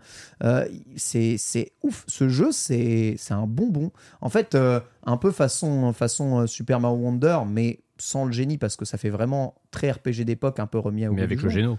Ouais, avec le Geno, ouais, c'est ça, exactement. Voilà, tout à fait. Donc, moi, j'ai vraiment beaucoup, beaucoup aimé. hein. Non, mais après, attention, parce que c'est vrai que là, tel que j'ai dit, je suis en train de me dire, j'ai l'impression que j'ai pas aimé. C'est un jeu que j'ai beaucoup aimé faire sur SNES, et le remake, je sais que je vais prendre plaisir quand je vais le faire plus, plus posément. Mais par contre, tu me rassures vraiment beaucoup sur le, potentiel challenge du jeu. Parce que moi, c'est vraiment ma crainte, c'est de me dire, je vais vraiment rouler dessus, même si j'essaie de me créer de la difficulté euh, un, peu, un peu artificielle. Parce que sur tout le reste, c'est un, un super RPG. Et alors, vraiment, après Paper Mario, par contre, qu'est-ce que ça m'a fait du bien, toute cette fluidité, toute cette vivacité. Ça, c'est ça, c'est plaisant. C'est vraiment plaisant. En fait, tu vois, moi qui ai vraiment fait Mario et Luigi euh, récemment, Paper Mario il n'y a pas longtemps non plus, euh, je préfère Super Mario RPG de très très loin à, tous ces jeux-là. euh, et surtout ce, remake. Et sincèrement, quand je vois ça, et c'est ça être un peu la suite de mon À quoi avez-vous joué, je me prends d'envie de revoir tous les RPG du milieu et de la fin des années 90, refaits comme Star Ocean est refait, là actuellement Star Ocean 2 est refait, et comme Super Mario RPG est refait. Et en ce moment, je me suis pris d'amour pour jouer à comment à des versions modées de Final Fantasy. Là, ce que vous voyez actuellement à l'écran, ça s'appelle Final Fantasy VII New Threat. C'est un mode qui rééquilibre Final Fantasy VII avec des boss alternatives, avec eh bien, un rééquilibrage du système de jeu complet. C'est Final Fantasy VII, d'accord Ça ne dénature pas le jeu, juste ça rend le jeu beaucoup plus intéressant, comme si Square Enix avait pu faire une mise à jour de son jeu euh, quelques années plus tard en se disant ah ouais ça c'est vrai que c'était un peu raté ça c'est vrai que c'était un peu réussi et ben voilà je refais ça. Et, ça rend le jeu mieux. Tu dénatures pas l'original tu vois tu as encore les modèles d'origine mais avec quelques textures tu as les décors qui sont refaits en intelligence artificielle haute définition, donc tu as pas ce- cette, dualité entre les persos 3D et les persos et, les décors. Le système est beaucoup plus intéressant. Les ennemis font évidemment plus mal parce que tout était over mal équilibré. Les- les afflictions élémentaires sont aussi plus fortes. Donc il faut bien jouer, mieux jouer, mieux gérer euh, ta partie. En fait, le, jeu, c'est Final Fantasy VII en tout mieux. Et bien, euh, Super Mario RPG, là, le remake, c'est Super Mario RPG en tout mieux. Et, si je parle de ce jeu, parce que franchement, quand je vois le portage de Final Fantasy VII qu'ils ont fait avec juste, euh, allez-y, euh, mettez vie infinie ou zéro dégâts, et refaites le jeu en appuyant sur x2, ben ça, c'est de la merde. Ce qu'ils ont refait avec les Final Fantasy Pixel Remaster récemment, c'est la bonne façon de faire. On remet la 2D comme si on n'était pas limité dans le pixel art et on rééquilibre le foutu jeu. Et ils ont fait ça pour tous les, pour, pour tous les FF de 1 à, à 6. Et le 7, on a toujours un portage de, de, mince. Le 8, un très beau remaster refait, euh, le, le- le- truc est cool, mais ça reste le même jeu de base. C'est-à-dire c'est un jeu pété en fait, il est complètement pété. FF8, euh, tu sais jouer à FF8, le jeu a zéro intérêt. Et FF9, l- c'est- pareil. Et voilà, je, vraiment, moi c'est vraiment une bouteille à la mer que j'envoie à Square euh, face au su- succès qu'ils ont eu avec euh, bah, Star Ocean euh, Second, là, le, le remake, qui est vraiment exactement de ce même acabit. C'est-à-dire euh, comme avant, mais en mieux. Voilà. Et ben, euh, faites pareil avec FF7. Mais ap- après, c'est, enfin, euh, j'ai l'impression que c'est un peu leur stratégie précisément avec euh, l'exemple de Star Ocean, Ouais. avec les, les- les FF et puis même avec Mario Dragon RPG. Quest bientôt? Dragon Quest Et 3. Dragon Quest 3, effectivement. Puis même Mario RPG, enfin, on ne sait pas d'où ça vient, mais ça m'étonnerait pas que le projet vienne de, de, Squ- de Square Enix. hein. Ah oui, Euh, c'est le- possible. D'autant que le, le- Ils sont pas mal cités à la fin. bah, c'est surtout C'est Arte le- Piazza qui C'est Arte le- Piazza, mais justement, Arte Piazza, c'est un partenaire habituel de, de Square Enix. C'est eux qui sont occupés des, des remakes de Dragon Quest. qui sont du même acabit, formidable. hein. Voilà. Et je pense que le fait que ce soit Arte Piazza témoigne du fait qu'à mon avis, enfin, c'est Square Enix qui a proposé le, le- le projet à, à Nintendo, je, je suppose. Bah écoute, j'espère que ce genre d'initiative se reproduira parce que moi, ça, sincèrement, je ne peux plus rejouer à Super Mario RPG l'original. hein. Au Chrono Trigger, s'il vous plaît. Ça, Ah, Mais- Oui, mais c'est enfin et puis euh, bah, c'est aussi le truc parce que tu vois, tu- je rebondis un peu sur ce que tu disais tout à l'heure sur euh, Super Mario RPG. Moi, je pense qu'il y a un vrai intérêt pour euh, pour ces retours de jeu, pour la la valeur historique qu'ils ont. Et, euh, et, je pense que bah, notamment euh, Super Mario RPG, c'est un jeu qui, euh, qui a son importance malgré tout, ne, serait-ce que par qui a bossé dessus à l'époque, qui, qui a je m'autorise un petit aparté. Mais bien sûr. Mais euh, faut savoir que euh, les, les Super Mario RPG, c'est pas, ça n'a pas vraiment été développé par les développeurs de Final Fantasy. Oui. C'était globalement des, des- une équipe, des, des- des gens plus jeunes qui sont arrivés chez Square, euh, qui étaient là depuis pas très longtemps, et qui a été néanmoins euh, dirigé par euh, deux personnes un peu plus vétérantes, donc les deux réalisateurs du jeu. Alors, je- je- j'ai peur d'écorcher, un, je crois que Shihiro Fujioka et, euh, et Yoshiki Maekawa, quelque chose comme ça. Euh, je, suis, je suis désolé si Les patriotes vérifieront, ne t'en fais pas. Voilà. Tout est vérifié sur YouTube. Et, Le chat et- vérifiera aussi. et faut savoir que ces deux personnes-là, en fait, faut savoir que pas longtemps après euh, euh, Mario RPG, ou à peu près la même période, la, la sortie de Mario RPG, à peu près la même période, le PDG de Square à l'époque démissionne et fonde une nouvelle société et il, il- il- il débauche un certain nombre de personnes de chez Square, notamment les deux réalisateurs de Super Mario Ah RPG. ouais, façon Mistwalker et Sakaguchi, quoi. Voilà, et ils fondent donc une nouvelle entreprise qui s'appelle Alpha Dream. Ah, ceux qui ont fait les Mario Luigi. Voilà. D'accord. Donc en fait, les, les- les réalisateurs des Mario Ah. Ceux qui Luigi, ont coulé. C'est ceux qui ont coulé plus récemment, mais ils ont, ils ont quand même tenu un certain nombre d'années. vient? C'est, c'est- voilà, c'est vraiment, c'est, euh, ça, en tout ouais. cas, les réalisateurs, c'est les mêmes que Super Mario RPG. Ouais, quoi. c'est- Ouais. c'est- ça se voit. La filiation, je comprends mieux. Oui, parce que Paper Mario, c'est Intelligent System, par contre. C'est, alors oui, voilà. Et après, et alors pour la petite histoire, euh, depuis qu'ils ont coulé Alpha Dream, les deux, euh, les deux réalisateurs, donc que j'ai cités tout à l'heure, euh, je crois qu'ils sont partis chez Mistwalker justement. Euh, en tout cas, ils ont bossé sur euh, Fantasian, euh, le, le dernier Ah RPG oui, bien de, sûr. de Sakaguchi Mm. sur, sur mobile. Et, euh, et alors, pour en rajouter dans les anecdotes de genre sur l'équipe de Super Mario RPG, il faut savoir que dans le lot, il y avait euh, Kenichi Nishi et Taro Kudo, qui sont deux personnes qui se sont barrées aussi de, de Square après Mario RPG pour fonder une entreprise qui s'appelle Love the Leak, Oh. qui a sorti des, des jeux sur euh, PlayStation, qui n'a pas duré très longtemps. Les, les jeux n'ont pas très bien marché, mais ils ont sorti notamment euh, Moon, qui est un jeu d'ailleurs euh, qui est ressorti, sur, qui est disponible sur Switch. euh, qui est un jeu qui n'a pas eu un grand succès commercial, mais qui a eu. euh, euh, alors, faut savoir que C'est RPG Moon? C'est un RPG. C'est un RPG très atypique, un peu dans le style de, de Mother.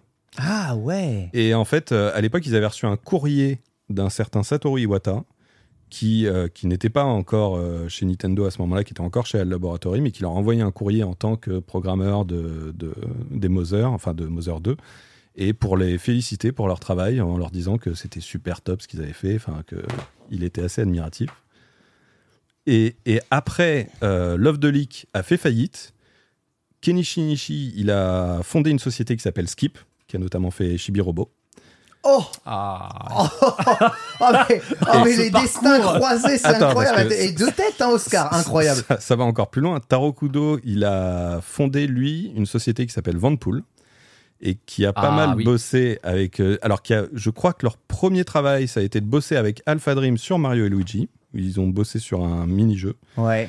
Et, euh, et après, ils ont notamment fait euh, les jeux Tingle Ouais, sur, ouais, euh, sur DS. Ah, les jeux Tingle dont nous avait parlé euh, Antistar. Et il faut savoir que Vanpool, qui a aussi fait faillite cette année, mais. euh, Ils ont bossé sur le dernier Kirby, je crois. En oui, en, en- en tant que sous-traitant. en Voilà. fait, leur dernier jeu, ils, ils sont passés à de la sous-traitance, euh, un truc un Mm. peu moins euh, glamour, quoi. Euh, et avant ça, en fait, Taro Kudo a quitté l'entreprise pour aller bosser chez Intelligent System, où il a euh, signé le scénario de Paper Mario The Origami King. Donc on rappelle, Intelligence System, c'est Nintendo. Voilà. Ah, c'est indépendant. Pas tout à fait. Mm, C'est toujours indépendant? C'est toujours indépendant. Ah, L'entreprise n'appartient pas à, à Nintendo, mais bon. euh, Comme Monolith. Euh, alors si, Monolith, par Monolith, contre, ça appartient à Monolith Nintendo. appartient à Nintendo maintenant. Parce Ouais. que je sais qu'ils ont, ils avaient racheté euh, Next Level Games il n'y a pas très longtemps, mais il me semblait que la plupart des studios qui faisaient des jeux que pour Nintendo n'appartenaient pas à Nintendo. Oui, bah, en fait, ils ont, Ils très, ont- ils, ont, ils ont très peu de studios au final. Ouais. Mais, mais en l'occurrence, Monolith, euh, Monolith c'est un peu particulier parce que en gros, ils appartenaient à Namco Et au moment où il y a eu la fusion avec, euh, avec Bandai, euh, ça sentait mauvais pour eux. Ils sentaient qu'ils allaient plus pouvoir faire ce qu'ils voulaient.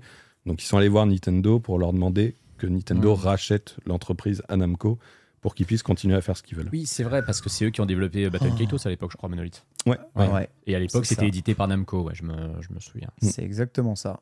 Ce parcours absolument incroyable. Bah voilà, vous connaissez le destin hein, de ce Super Mario RPG, un destin croisé. Euh, Vous remarquerez d'ailleurs à la fin euh, des crédits, si jamais vous avez fini le jeu, beaucoup de personnes sont remerciées, et même des personnes qui ont travaillé dessus à l'époque. Et ça, eh bien, ça régale. Une note Super Mario RPG, euh, combien sur 5 étoiles?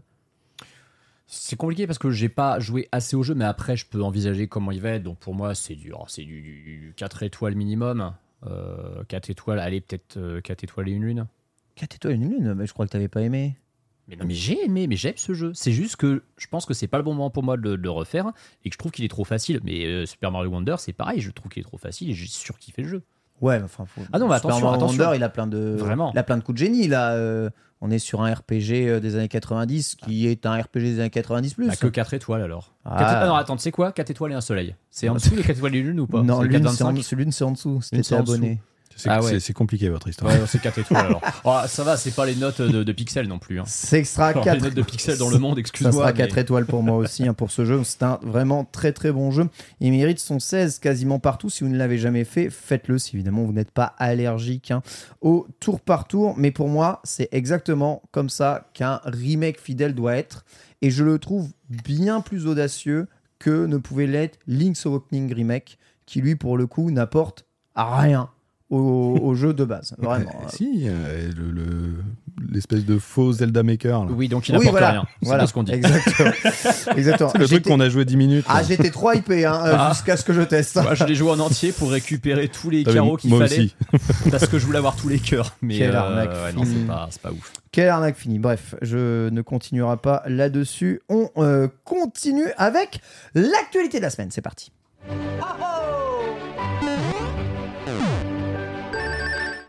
Formidable, on a tous fait l'OP, on l'a peut-être terminé. Five Farm hein, continue de s'associer avec Nintendo en rendant le jeu actuellement gratuit à laisser pour tous les abonnés au Nintendo Switch Online Anti-Star. C'est une bonne nouvelle. C'est une bonne nouvelle. Et puis en plus, comme tous les jeux à l'essai, ça vous permettra de récupérer 100 points platine en le téléchargeant et en y jouant. Ah, toi, t'es un malin, un, un optimisateur. Attends, parce que là, j'ai Pierre qui va se faire tuer par un tigre Par un vivant. fauve là, ouais, c'est Oda, s'il incroyable. te plaît, tu peux laisser Pierre travailler tranquillement. Voilà, pose-toi. Merci. Faut- vous imaginer que ce pauvre Pierre, il a derrière lui un gros Maine Coon. C'est un Maine Coon, Oda. C'est un Maine Coon, Voilà, tout il a à un fait. gros Maine Coon, donc un gros chat, un gros Il y a un gabarit de Maine chat. Coon, t'es pas obligé de mettre gros devant. C'est euh, qui s'est- qui s'est littéralement posé sur le haut du dossier du Non, mais siège. je, je sens que c'est pas mon fauteuil là, clairement.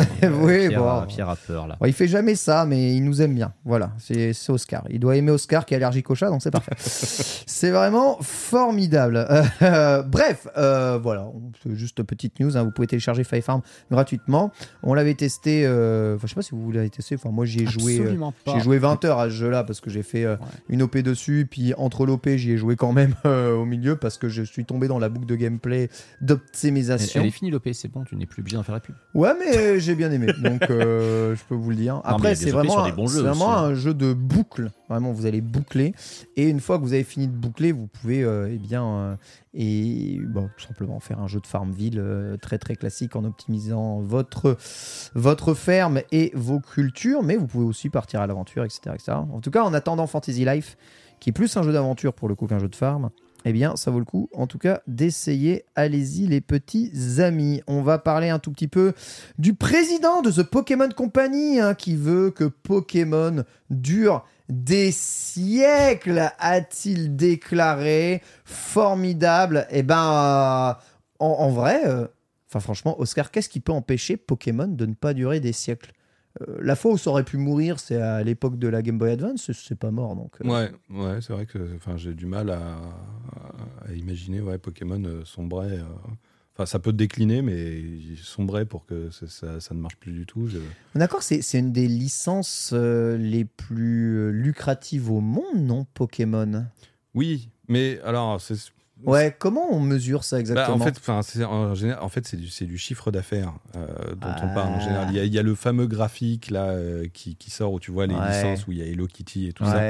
Faut, faut bien prendre conscience qu'on parle pas de bénéfices, on parle de chiffre d'affaires Ah oui, d'accord. Et que en fait, c'est vu que ça implique tout un tas de produits dérivés et que c'est tout un tas de produits dérivés sur lesquels la Pokémon Company va toucher juste un Ça pourcentage. marche pas des masses. C'est Ouais. voilà, c'est pas des trucs qui, qui rapportent tant que ça en réalité. Ouais, en gros, quand ils euh, vendent la licence euh, pour vendre des euh, tasses Pikachu et que c'est le fabricant tasse Pikachu qui touche quasiment tout, c'est compté comme dans leur chiffre d'affaires euh Bah, euh, enfin, dans, dans, le- dans le fameux graphique là qui Ouais. circule avec euh, les- Ouais. oui, dans. Ah ouais, dans- bah dans forcément, cette- Et avec encore, Hello Kitty, après, ça doit monter vite, hein, c'est Je sûr. t'avoue que je sais même pas d'où ils- d'où sont tirés les chiffres parce que c'est quand même euh, c'est quand même assez opaque d'avoir cette information. Euh, même si je crois qu'il y a quelques chiffres qui sont balancés sur le, le site de la Pokémon Company, mais euh, mais après, enfin, euh, enfin, par contre, enfin, évidemment, hein, la Pokémon ça rapporte quand même énormément d'argent. Ah hein, ouais, je- quand même Oui. Parce qu'ils mettent tellement d'argent en développement de leurs jeux vidéo, là. je me suis dit, ils sont peut-être pas rentables. Mais je, je suis peut-être naïf, tu as dit un truc euh, qui, qui va complètement à l'encontre de ce que je croyais.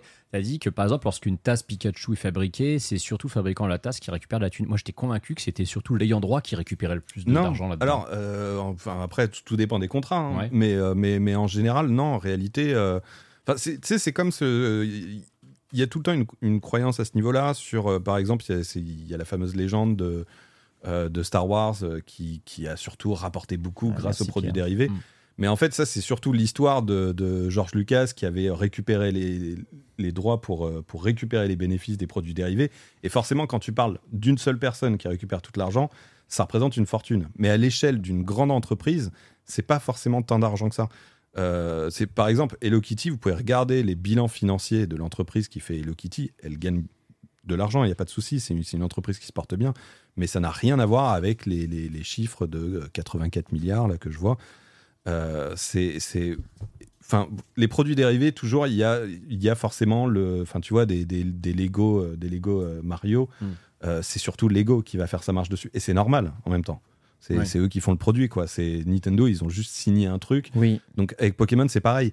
À l'inverse, tu as le cas de Disney qui, justement, Disney, il y a beaucoup de ces produits dérivés qu'ils les font eux-mêmes. Donc ça, ça en fait un business beaucoup plus intéressant. Mais dans le cas de, de- de Pokémon, euh, la plupart des produits dérivés sont faits par des sociétés tierces et c'est normalement, c'est eux qui récupèrent le plus d'argent. quoi. Sauf tout ce qu'ils vendent dans leur Pokémon Center et qui ne sort pas du Japon, généralement. Oui, et puis les et cartes. les cartes. Les cartes, mais les cartes, c'est pour les cartes, créature. Oui. C'est créature qui, là par contre, oui, récupère euh, le maximum. Ah oui, ça c'est vrai que c'est un bon business. Voilà, Pokémon risque de durer des siècles et je me suis amusé à compter, hein, du coup, euh, un siècle, combien ça faisait de générations de Pokémon. J'ai cru que t'allais dire combien ça faisait d'années. Ça fait 33, 33 générations, je suppose. Il y en a une tous les ça 3 ans. fait 33 générations de Pokémon, tout à fait. C'est fou, hein. Bah, en vrai, c'est c'est logique. On en est à 26 ans de Pokémon, donc on va dire un quart de siècle, à 9 générations. euh, Tu multiplies par 4, tu arrives à 36. Bon, t'en as loupé peut-être une ou deux. Non, mais- Après, il faut aussi dire, le, le mec est le, le- le patron de la Pokémon Company, qui est une société qui littéralement ne fait que du Pokémon. Donc forcément, leur objectif, c'est de faire en sorte que Pokémon, ça dure éternellement. Quoi. Ouais, et puis dans son, dans son interview, on lui demande euh, justement, il, il réagit à une question sur son travail il dit Je passe toute ma journée à, par- à penser à Pokémon. Il a dit hein, littéralement Notre but, c'est de maintenir euh, Pokémon euh, en vie pour des centaines d'a- d'années en s'assurant que ça survive à toutes les générations. Donc il y a- il y, a un jour, Ken, c'est terrible, où toi et moi, on jouera à la dernière génération Pokémon de notre vie. Mais, ce ne sera pas la de- dernière. Mais plein de générations y survivront. Putain, mais ça- c'est super triste ce que tu dis. Ouais. Ça Mais me- tu, peux- tu peux dire ça, Ça avec, avec plein d'autres licences, parce que Voilà. enfin, Rassure-toi, ça sera dans longtemps. de la même manière, euh, moi j'ai du mal à imaginer un jour où il y aura plus Mario, quoi. Ah ouais. Ou Et Zelda, ou ce que tu veux. T'es sûr de ça? C'est tellement dépendant de Nintendo. Et comme Nintendo est sur le point de mourir, hein, quand même, hein, on peut, on peut Ça, quand même ça fait officiellement hein. le dire. hein, je parle avec Oscar Lemaire quand même dans cette émission. Euh, si on est là, c'est pour soutenir. Euh, voilà, si Nintendo cool, sincèrement, Mario disparaît avec, non? Tu penses pas? Ah, bah, Enfin, je veux dire, le jeu. Imaginons un futur hypothétique où Nintendo cool, il y a forcément une autre société qui va récupérer les, les actifs, quoi. Microsoft. Ah ouais. Jamais, jamais, Non mais, jamais tu laisses Mario dans la nature. non, mais Non, mais je veux dire. Comme PlayStation euh, a laissé la moitié de ses licences dans la nature. Après, la question étant comment ils vont gérer derrière, quoi, parce que euh, il y a, il y a quand même une efficacité particulière de, de la part de Nintendo pour, pour maintenir ces licences pertinentes euh, longtemps après leur création. Ça, c'est vrai. Et on va en reparler d'ailleurs dans le dossier de tout ça parce que la stratégie Nintendo, elle est quand même très fortement en train de changer ou de, redo- Mais- ou de redevenir celle d'avant. Enfin, je ne sais pas. On va Mais tu voir, vois, par exemple, il y a un nouvel Astérix qui vient de sortir et qui cartonne. C'est vrai, ça. Astérix, c'est une licence qui ne disparaît pas. Toujours un des premiers produits culturels français. hein. Euh, on va dire modulo FIFA. Quand même euh, un truc euh, assez fou. Est-ce que le foot disparaîtra un jour? On se pose la question. Antistar n'en a pas envie, évidemment. Juste, petite question hein, avant de passer au sujet euh, suivant par rapport à Pokémon. Vu les dernières déclarations, en tout cas de The Pokémon Company, penses-tu que Pokémon va lâcher du lest à Game Freak pour leur bah, casser le rythme de la génération de 3 ans? Alors, j'ai pas lu son interview euh, au Guardian, mais euh, enfin, en tout cas, j'espère. Euh, après, enfin, euh, j'espère aussi que, que c'est ce que souhaite Game Freak, et que- parce que, enfin, malgré tout. Game Freak, ils souhaitent ne plus développer de Pokémon, en fait. C'est surtout ça qu'ils souhaitent. Ils aimeraient bien. Alors hein. non, je pense pas. Je, Ouais. je, je, je pense pas parce que euh, parce qu'ils sont quand même bien conscients qu'ils ont besoin, enfin que Pokémon c'est un confort incroyable que d'avoir une licence comme ça. Mais ils ont Et- essayé hein, pourtant hein, de faire cartonner des jeux euh, en dehors. Bah oui, mais ils essayent encore. Ils Mm. essayent encore, mais justement, ça, ça, ça ne marche pas, donc euh, ils ont aussi besoin de d'avoir un truc qui marche à côté. Est-ce qu'ils peuvent se passer de Game Freak ou pas? Ne, je pense pas. Jamais. Ah bah, alors, déjà, de toute façon, Game Freak est l'un des actionnaires de la Pokémon Company. Let's donc, go. euh, donc, de toute façon, enfin, Game Freak, si s'ils veulent continuer à faire Pokémon, euh, ils, Ils continueront à faire Pokémon. C'est là qu'il voilà. est parti tout leur argent à Game Freak en fait. Lieu de le mettre en R&D, ils ont, ont acheté des actions Pokémon. Donc en Company. fait, comme ils ont des actions Pokémon, nous, Alors- euh, on est, on est un peu, enfin ouais, on est un peu otage finalement. En fait, de- c'est pas qu'ils ont acheté des actions Pokémon, c'est que en fait la Pokémon ils ont Company, c'est oui, Ouais. en fait voilà, c'est enfin c'est un peu plus compliqué que ça, mais en gros, euh, la licence Pokémon, elle appartient à trois entités, c'est Créature, Game Freak et Et Nintendo. Nintendo. Et, la Pokémon Company, c'est un principe pour euh, simplifier tout ça. euh, qui a été fondé par Créature. En fait, ça remplace Créature d'une certaine Il manière. n'y a personne Pokémon qui peut rentrer dans les actifs de The Pokémon Company à part ces trois sociétés-là? Personne. Ok. Enfin, intéressé? après, euh, techniquement, si, si leurs actionnaires ont envie de vendre, ils doivent pouvoir. Oui, d'accord. Euh, mais, euh, mais en tout cas, euh, de toute façon, c'est voilà, ces trois entités-là qui possèdent. On arrive du coup à voir les chiffres euh, bah, de The Pokémon Company, les chiffres de la société, ils sont quand même publics. euh, Oui, alors, Euh, non, enfin techniquement non, mais en fait, euh, il y a des. C'est publié dans, dans une sorte d'équivalent du journal officiel au Japon. ok. Euh, donc c'est assez difficile d'accès, mais il y a, y a un, site internet qui chaque année les, les publie, ceux de la. Pokémon Company, donc on peut, le- on peut les avoir. ouais. Impeccable. Eh bien, écoutez, on verra en tout cas ce qu'ils ont décidé, mais ouais, enfin, pour les joueurs, c'est sûr qu'on aimerait, on aimerait plus de temps de respiration anti-star. Et- Euh, juste un, un dernier détail, sachant que le- du coup, la Pokémon Company appartenant à ces trois sociétés, le, le principe étant que euh, chaque année, tout ce qui gagne, ou presque, enfin évidemment, il y a une partie qui repart en, dans, dans des, investi- des investissements éventuels, mais ils font pas tant d'investissements que ça, c'est plutôt les autres qui en font. Et donc chaque année, ils reversent quasiment tous leurs bénéfices à leurs euh, trois actionnaires, Ah sous oui, forme de dividendes. quoi. Oui, voilà, c'est ça. Donc, euh, ils sont, sont bien anti-star. Mais du coup, quand. euh, parce que le, le point de vue des joueurs, souvent, c'est euh, franchement Pokémon Company, ils font chier, ils devraient donner plus de pognon à Game Freak pour qu'ils puissent développer des jeux corrects. Du coup, en fait, c'est pas vraiment ça le problème. Parce que Ou si Codev Game avec Freak- Bandai Namco, parce qu'ils ont l'air Voilà. d'être bons. hein. Parce que si Game Freak possède une partie quand même non négligeable de Pokémon Company, entre guillemets, ils ont un peu leur mot à dire sur ce que Pokémon Company leur donne comme Oui. budget. Bah, évidemment. Ouais, ouais. donc, donc Game Freak, finalement, ils sont un peu responsables, ils sont pas tant victimes que ça de, de- du budget que Pokémon Company leur Ah, alloue. mais totalement. Voilà. Après, Ouais, le mais rythme, après, c'est c'est le leur rythme. faute. Mais Ouais. alors, enfin bon, de toute façon, Pokémon, c'est un sujet compliqué. Je sais que je sais que ça a souvent animé votre Ah, c'est c'est tendu. hein. Mais, euh, mais après, enfin, moi, je pense qu'il faut avoir conscience aussi à quel point Pokémon, c'est quelque chose d'extrêmement difficile à gérer, quoi. Et, et je veux dire, tu vois, tu as toujours cette, euh, ce, ce- ce jugement sur, euh, sur le résultat technique. euh, Ils en ont bien conscience, hein, quand même, on est d'accord. Oui, mais Ils, ils ce sont que- pas, ils sont, ils, ce que je veux dire, ils sont pas en mode, oh, mais tout va bien, le oui, bah, ils en ont conscience. De toute façon, ils ont fait un, Un communiqué. un communiqué Oui, euh, l'année dernière, euh, Mm. au moment de la sortie de- d'Écarlate Violet, euh, Mm. pour s'excuser et tout. La seule fois où ils ont remboursé des joueurs d'ailleurs. Ils ont remboursé. Nintendo. C'est Oui. c'est Nintendo remboursé Nintendo a. Oui, bah, façon, oui, Nintendo qui édite, donc euh, Mm. voilà. Mais un communiqué, c'est quand même quelque chose C'est fort. d'extrêmement rare, Oui, oui. que ce soit de la part de, de- de la Pokémon Company ou de Nintendo. Quoi. C'est, euh, Mais euh, après, faut, faut, faut avoir conscience d'un truc, c'est, c'est tout con, hein, mais euh, prends, euh, je sais pas, n'importe quel triple A récent, un tr- un truc genre euh, God of War, et dis-moi combien t'as de, t'as de, de différents personnages dedans, de mobs de, à modéliser. Ouais, une trentaine et puis t'as fini. quoi. Beaucoup moins que dans un jeu Pokémon. Pokémon, t'en as, t'en as, il y a plus de 1000 Pokémon et ils ont tous, faut tous les modéliser, faut tous les animer. ils- ils- Enfin, tu vois, c'est c'est- un enfer, c'est un- je sais, c'est- je- je vois faut avoir conscience d'à quel point c'est un bordel. C'est vraiment Même, une émission même par de rapport, NSX, à, hein. même par rapport, non mais, On est en train d'expliquer quand même que Pokémon est plus complexe que God of War. Moi, j'adore. Mais Bah, non mais oui. Mais c'est vrai, en euh, plus. pardon. En termes de projet, c'est extrêmement. vrai. Alors après, évidemment qu'il y a beaucoup moins de moyens qui est mis dans les Pokémon que dans les God of War, que c'est c'est une équipe plus petite, qui qu'ils n'ont pas assez de temps. Enfin, il y a tout un tas de problèmes qui peuvent être corrigés. Je, je suis parfaitement d'accord. J'essaye pas de, de- de leur donner des, des excuses à ce niveau-là. Mais il obligé faut de avoir conscience que- t'es obligé de recycler quand c'est Voilà, comme ça. c'est- mais évidemment que tu es obligé de recycler, mais il y a aussi tout un tas de recyclage que tu ne peux pas faire. Ouais. Enfin, tu vois, euh, je prends, prends les Zelda, on compare beaucoup euh, la, la qualité visuelle des Pokémon à ceux de Breath of the Wild ou de TOTK, en, en soulignant que bah, Nintendo, ils arrivent à faire bien mieux alors que c'est sur la même console et tout.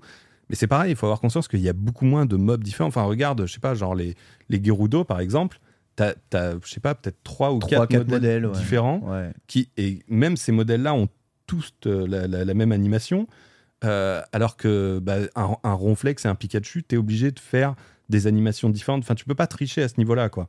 Donc, euh, c'est forcément quel- c'est tout, tout ça est une machinerie très complexe à gérer, et il faut comprendre que, euh, bah, oui, il y a aussi un, un côté où ils sont prisonniers un peu de cette licence et, d'être obligés de faire une continuité avec les épisodes précédents, même s'ils ont réussi à lever un peu le pied là-dessus depuis euh, Épée Bouclier, où, ils ont commencé à oser dire, mais ce qui a provoqué un gros bordel à l'époque, à oser dire, il n'y aura pas tous les Pokémon dedans.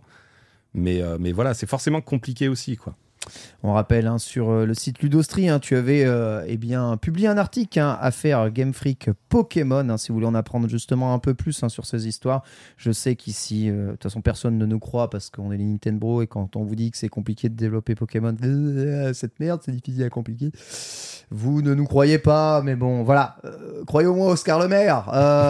Voilà, lui, il est neutre. Il est analyste financier. Voilà, bordel. il est analyste financier. euh, et d'ailleurs, il vient du Yémen. hein. Là, je peux vous assurer le temps qu'il- a mis pour venir ici. Donc, euh, s'il vous plaît, un peu de respect. Bref, on verra en tout cas ce que, ce que ces entités auront décidé. Mais sachez que Pokémon, évidemment, pas près de mourir, hein, puisque on le voit. Elle est déjà transgénérationnelle, cette licence, au moins pour la première génération. On va parler très rapidement de Super Mario Wonder qui se met à jour.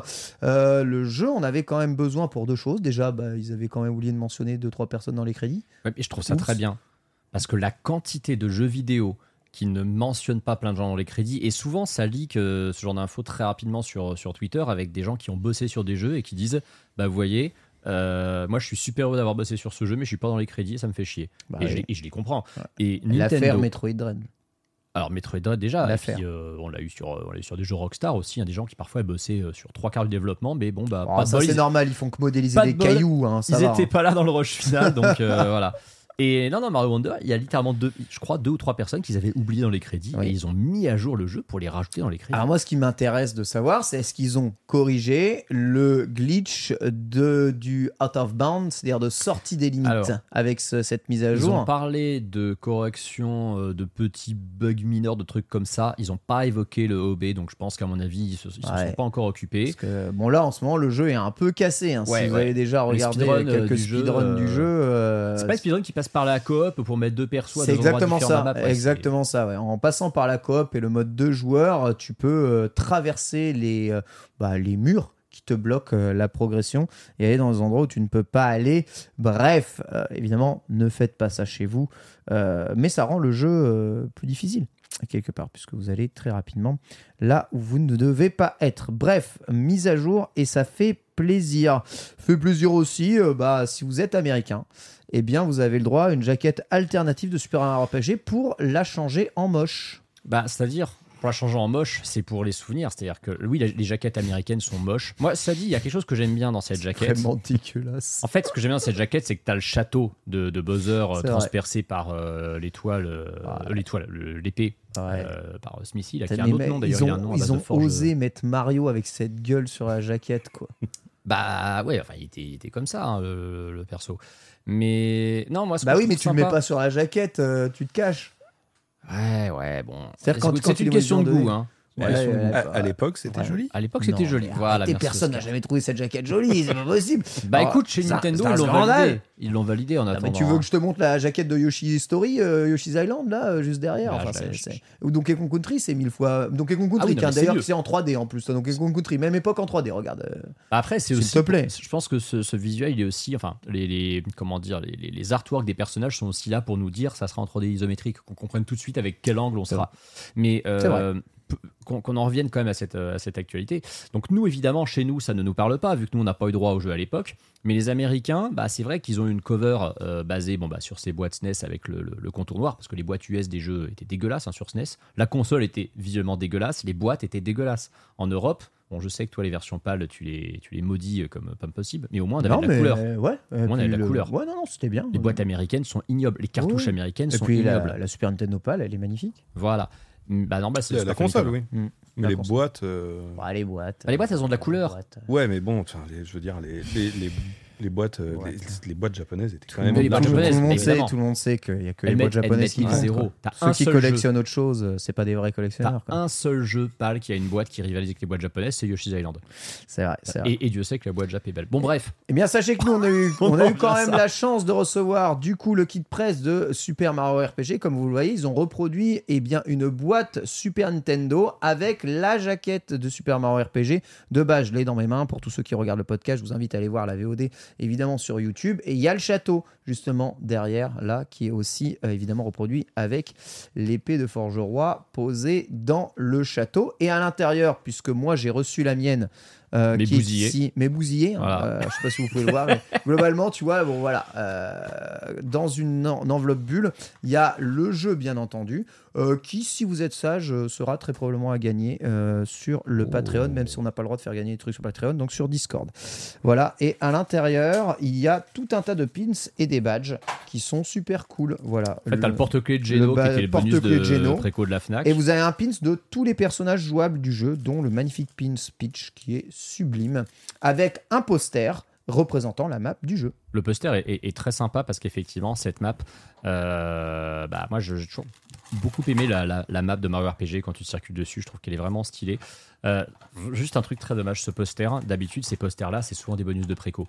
Tu sais, tu les avais eu pour plein de jeux, pour Metroid Dread, pour Oui, Kirby, pour Fire Emblem. Vrai. Et vraiment, vraiment, là pour le coup, tu vois, je comprends les gens qui gueulent sur les press kits. Ce poster-là, qui n'est pas été en bonus de préco, c'est vraiment dommage. La boîte, la boîte, là carrément, hein. moi je vois ce format je de boîte. me- je ne me prononcerai pas, mais tu as raison. Tu sais, ce format de boîte, en plus, bah, on a pu le voir, ça va dans les petites crystal box Oui. de protection. Oui, Ce format de boîte, j'aurais aimé ça pour les collectors Switch. ouais, je te comprends. Ça rentre, ça rentre super bien dedans. Dedans, tu peux mettre une map de trois petits goodies, éventuellement un artbook et tout. Ça rentrait facilement. On va continuer dans la Crystal Box puisqu'on a ici un magnifique Jet for Gemini, bon pâle évidemment, Ah bah oui. puisque c'est celui d'Antistar et il est lourd ce jeu là. Pourquoi?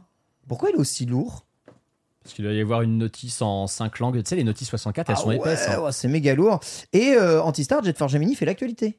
Ouais, Jet Force Gemini, donc, qui est un des innombrables jeux rares euh, N64. On rappelle qu'en dehors des jeux euh, développés par Nintendo et ses studios internes, il n'y a quasiment que Rare qui a carry la N64. C'est vrai. Et Jet Force Gemini, donc il est de retour sur l'application N64 du Switch Online. On rappelle que l'application 64 du Switch Online, vous n'y avez accès que si vous avez la version euh, package du Switch Online. hein. C'est comme la GBA. Euh, si vous avez l'abonnement Switch Online, vous avez accès à NES, SNES, Game Boy et, euh, et c'est tout. Et avec la version package vous avez Mega Drive, euh, N64 et Game Boy Advance. Ah, c'est il trop arrive, cool que le jeu y soit. hein. il arrive en décembre et il y a une petite particularité. Alors ce qui, ce qui est bien, c'est que je crois qu'il n'avait pas été teasé du tout hein, ce jeu. Non, pas du tout. Pas du tout. Donc c'est une petite surprise, comme ça, ça arrive en décembre, on ne connaît pas encore la date, mais ce sera bientôt. Au Japon, par contre, son arrivée sur Switch Online va être un peu différente, parce que figurez-vous qu'au Japon, Ah oui. Ce jeu n'a pas la même classification qu'en Occident. Vrai. on a la boîte ici, donc européenne, et à l'époque, donc nous, on n'avait pas la signalétique PEGI. On avait une signalétique avec, euh, bah, qui nous disait en fait, tu avais quatre catégories. Tu avais 3, 10, 11, 14, 15, 17 et 18 plus. Et en fait, il, euh, il mettait une croix quand euh, il y avait une des catégories qui Ouais. était euh, out. Donc là, le jeu est validé pour tout ce qui est au moins 11 ans. Donc la catégorie 11, 14, c'est validé. Mais donc, ce jeu qui donc était pour les 11 ans et plus, enfin pensé pour les 11 ans et plus en Europe, ce jeu, il est euh, classé 18 plus Et- au Japon. Ouais. T'es- sûr? Parce que le, le, le truc au Japon, c'est qu'ils n'avaient pas encore sorti GoldenEye. Ouais. Mais Mais je pourquoi ils crois que c'est à cause de GoldenEye Bah, qui. Parce qu'ils sortent en même temps c'est GoldenEye pensé. et Jet Force Gemini. Ce que j'ai pensé, mais Jet Force Gemini va dans le groupe avec GoldenEye. Il n'y a pas de raison de ne pas le mettre avec les autres jeux N64. Ouais, c'est vrai. Donc la logique. Ah oui, parce je qu'ils ont, pense ils que- ont créé une catégorie 18 C'est Ouais. ça. pour ces deux jeux. Mais C'est est-ce c'est que. ça qui est très curieux.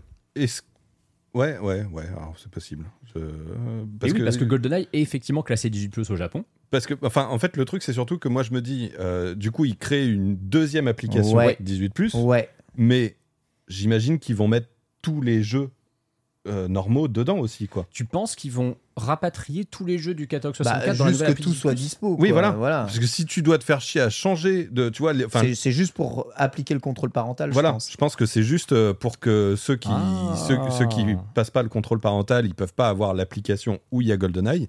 Mais pour ceux, ceux qui peuvent, bah, euh, enfin, sinon, Bah. ça serait chiant, quoi. Si tu as juste une application où il y a juste deux jeux et que tu dois aller dans l'autre application pour récupérer tous les autres jeux, enfin, euh, autant, autant mettre tout dans le dans l'application 18+, quoi. Moi, j'avais lu que euh, Jet Force Gemini au Japon avait la classification euh, Zero. Donc Après, Zero, c'est c'est possi- le, Zero Z. c'est le PEGI japonais, et qu'il avait la classification Zero Z, qui est l'équivalent du PEGI 18 chez Après, ça, je sais Zero pas, Z, exactement. Et je vérifie Et pourquoi, justement. par contre, ce jeu est PEGI 18 au Japon alors qu'il était presque tout Zero public Z for euh, Ouais, c'est ça. 18 Ah ouais, players Zero plus. Z, Oui, oui, d'accord. c'est bien ça. En Europe, c'est l'équivalent d'un PEGI 12, hein, l'ancienne classification qui est à partir de 11 ans. Donc c'est c'est très curieux qu'un jeu PEGI 12 en Europe soit 0Z au Japon. Bah, Il y a des choses qui passent et d'autres qui passent pas. Je Mm. ne sais pas ce que ça peut être. On n'a pas les mêmes T'as tabous. Oscar, toi qui as beaucoup joué sur 64, tu avais joué à Jet Force Gemini? C'était tellement cher les jeux 64. bah, On ne Bah, saura pas pourquoi ce jeu est. Alors, j'ai eu un débat là-dessus. Les jeux Nintendo n'étaient pas si chers que ça. C'était pas 400 francs. C'était euh, 369 francs. Non, pas sur Ouais. 64. Ah si? Si, si, je t'assure. Les jeux Nintendo, j'ai eu cette discussion sur mon Discord et je me suis fait chier à retrouver les, les publicités Ah, de ouais l'époque pour Mhm. vérifier. Alors, ça dépend des jeux. hein. Évidemment, t'en avais qui étaient plus chers que d'autres. Ah oui. Euh, Zelda, euh, Zelda était à 420 ou 430 francs, un truc comme ça. Ah, mais moi j'ai Mais souvenir de la. Mario, Mario 64, c'était 369. la Et la, la plupart des jeux Conquer Nintendo Bad étaient la- Conquer Ah non, mais. Conquer, oui. Conquer. Conquer, c'est un cas euh, particulier. ouais. 699 De toute façon, francs, Conquer, n'était pas un jeu Nintendo. Oui, c'est vrai aussi. Oui, c'est vrai aussi. C'est vrai un jeu que Nintendo voulait limite pas sortir. C'était euh, pas un jeu Nintendo et en plus c'était un jeu qui, qui utilisait une des cartouches les, les plus euh, qui, qui avait beaucoup Ouais, de le mémoire, plus les plus chères, ouais. donc, euh, donc forcément c'était plus cher quoi. alors, celui qui devait être cher, c'était Donkey Kong 64 parce qu'il Oui. était vendu avec l'expansion pack. Ouais, aussi, Ah ouais. ouais, comme Forcément, euh, il devait être cher. Ça, Pokémon. Stadium. Oui, avec le Ah transfert ouais, pack. Pokémon Ouais. Stadium. avec le transfert pack, je crois qu'il était à 500 balles. Ah, c'est terrible, ça fait très très mal. En tout cas, si vous n'avez jamais découvert Jet Force Gemini, vous pouvez le faire à présent et la version japonaise de GoldenEye. Enfin, quand il sortira, c'est en décembre. différence. En décembre, tout à fait. Black Friday, les petits amis, voilà, bon, vous savez, c'est lors des promotions et du coup, vous avez des promotions incroyables hein, sur le store Nintendo. Vous pouvez économiser. Euh, 3,50€ sur Metroid Prime Remaster, euh, 1,50€ Non, Non, non, non, non, non, non, non, sur. Xenoblade Chronicle. Oh là là, Vous économisez 50 centimes sur Fire Emblem Engage. Et sur Metroid Prime, franchement, c'est c'est un, c'est un Ah, bon deal. C'est voir, c'est La promotion Metroid Prime, elle est vraiment. Moi, je m'attendais pas, sachant que le jeu était proposé 40 balles, je m'attendais pas à ce que Nintendo le, le mette en promo. Quoi. Et en plus, pas, pas si longtemps après la sortie du jeu. En vrai, j'avoue que c'est rare de voir des promotions comme ça. Mais bon, ça fait quand même 40 euros Link's Awakening qui aurait dû être le prix du jeu à la sortie. Ça, c'est vrai. Donc vous allez quand même pas. Et Xenoblade Chronicle 1 et 2 sont à 40. Comme ça, il n'y a pas Ouais, de et puis Breath of the Wild est à 49, ce qui devrait être son prix depuis quand même un petit bout de temps. De- Tu vois, je sais que Nintendo a pas Breath fait de of the Wild est plus cher. Et tu sais que 49, Ouais. c'est du coup plus cher que ce que je paie les jeux avec les tickets Nintendo Switch Online d'abonnement. As-tu déjà entendu parler, Oscar, des tickets Voilà. Mais il t'écoute 90 le Nintendo, forcément. 99 euros les deux jeux. Eh oui. Mais Et c'est et c'est applicable sur les jeux à 70, c'est Oui, ça qui est fabuleux. Oui, c'est applicable sur les jeux à 70, tout Donc, à ouais, fait. il il Donc en fait, cher. le meilleur moyen d'acheter, c'est pas les promos, c'est toujours les bons Nintendo. Bon, Voilà. t'as quand même, t'as, quand même des promos qui sont pas, qui sont pas trop dégueulasses. T'as euh, mine de rien le Red Dead qui passe à 35 euros. vu qu'il y a Ah, beaucoup de gens qui si étaient veux sceptiques. Ouais, mais euh, bah, je pense que vaut mieux attendre pour celui-là. pour Red Dead? Ouais. Je pense qu'il y aura une grosse promo plus tard. Bah, je, je pense que l'année prochaine, il sera à moins 50%. Ouais, euh. c'est possible. Euh, tu vois, autant les Nintendo, on sait, hein, ils font des promos à 30%, jamais plus. Hmm. Euh, autant Red Dead, là, c'est c'est le début. De toute façon, je pense que je crois, il, il est à 50 euros le jeu de base, c'est ça? Oui, il y a 50. ouais. Et je pense qu'ils l'ont mis à ce prix-là, en sachant très bien qu'ils allaient surtout le vendre à moins 50%. Et, et donc, c'est pour ça qu'ils l'ont mis aussi cher. Donc, à mon avis, l'année prochaine, on pourra le trouver à 25 euh, maximum. Écoutez, si ça vous intéresse, foncez bien entendu. Euh, bon, on n'est pas sur Steam, mais euh, on a déjà eu ce débat mille fois. Euh, faut-il, faut-il avoir des jeux euh, très vite bradés? Ou faut-il avoir des jeux qui sont pas à 80 euros à la sortie mais ont toujours le même prix? De, de salle de ambiance, quoi, euh, on va dire. On verra en tout cas. Ça dépend des jeux, en fait. Tu penses que Nintendo augmentera le prix de ses jeux euh, sur la prochaine génération? C'est possible. Oh. Bah, ça me paraît possible, ouais. Ah, j'y crois moi. Toi, t'y Bah- crois Toi, t'y crois Ouais, toi, t'as l'espoir. Ouais. En fait- Moi, j'y crois. hein. Ça Non, sera mais- super, franchement. Alors, j'y crois, Marie, ils vont le pas que ça sera super. Allez, Nintendo, gambale, Nintendo Sam. Alors, on va le faire différemment. Ouais, je- moi, je le crains, je le crains. ah non, mais si on se retrouve avec une machine qui, pour le coup, est vraiment plus puissante, euh, on rappellera quand même que Sony et Microsoft sont passés de 60 à 70 euros. Bah, c'est ça surtout. En Il y a un bout de temps, hein. À partir du moment où Sony et Microsoft ont augmenté les prix, ils peuvent se permettre d'augmenter de 10 euros tout en restant moins cher Hmm. Que les autres. Quoi. Et puis ils nous ont préparé, mine de rien. Ils l'ont fait trois fois quand même sur la, sur la Switch. Ils l'ont fait avec les deux Zelda et avec Smash, qui étaient entre Oui. guillemets leur jeu vraiment premium. Oui, mais ça, voilà. Ah, c'est- ça, c'est parce que euh, c'est, oui, c'est, en fait, c'est leur triple A. Quoi. Mm, mm. Et leur triple A, on les met à 70, euh, mais euh, le, le prix standard, c'est Et, 60. et j'ai toujours été étonné que Mario Odyssey n'ait pas été dans cette gamme. Qu'il ait Ouais, pas été à moi non. 70. Mais parce que c'est pas. en termes de développement, Ouais, euh, ouais. c'est, très loin d'être un développement aussi gargantuesque que euh, Zelda ou Smash. Quoi. Ah, c'est sûr que le développement de TOTK. euh, pff, Oui, voilà, ouais, c'est, c'est- on n'est pas du tout dans la même catégorie. euh, Mario Ouais, reste un projet, alors c'est quand même un gros projet, mais c'est, c'est, enfin, c'est pas du, du niveau des, des triple A Ouais. de l'industrie. Quoi. Mario est un double A. Et 3D All Star, ça rentre dans quelle catégorie de développement hein Alors tu sais que j'en profite là parce que j'ai pas osé tout à l'heure, mais tu, tu parlais des crédits. Euh, tu, tu re- tu remarqueras que 3D All Star, il n'y a pas les, les crédits des gens qui ont Ouais, bossé C'est sur Nintendo les. France, normalement. C'est c'est- ouais, c'est nerd. Et, Ouais. euh, et ils sont pas. euh, alors il y a les crédits originaux des- Ouais. des, équipes d'origine quoi dans- pour chacun des jeux, mais on on, se- on- on connaît pas les noms des personnes qui ont bossé sur le, le portage C'est de c'est le 3D All problème de beaucoup de compilations. hein. Souvent, Ouais. les, en fait, les compilations. C'est pour souligner qu'il y a euh, aussi beaucoup de problèmes ouais, dans les ouais, crédits avec Nintendo aussi. C'est vrai. Oui. Complètement d'accord. Voici en tout cas pour les news. Et on va pouvoir passer à notre dossier de la semaine. C'est le bilan financier Nintendo. C'est parti.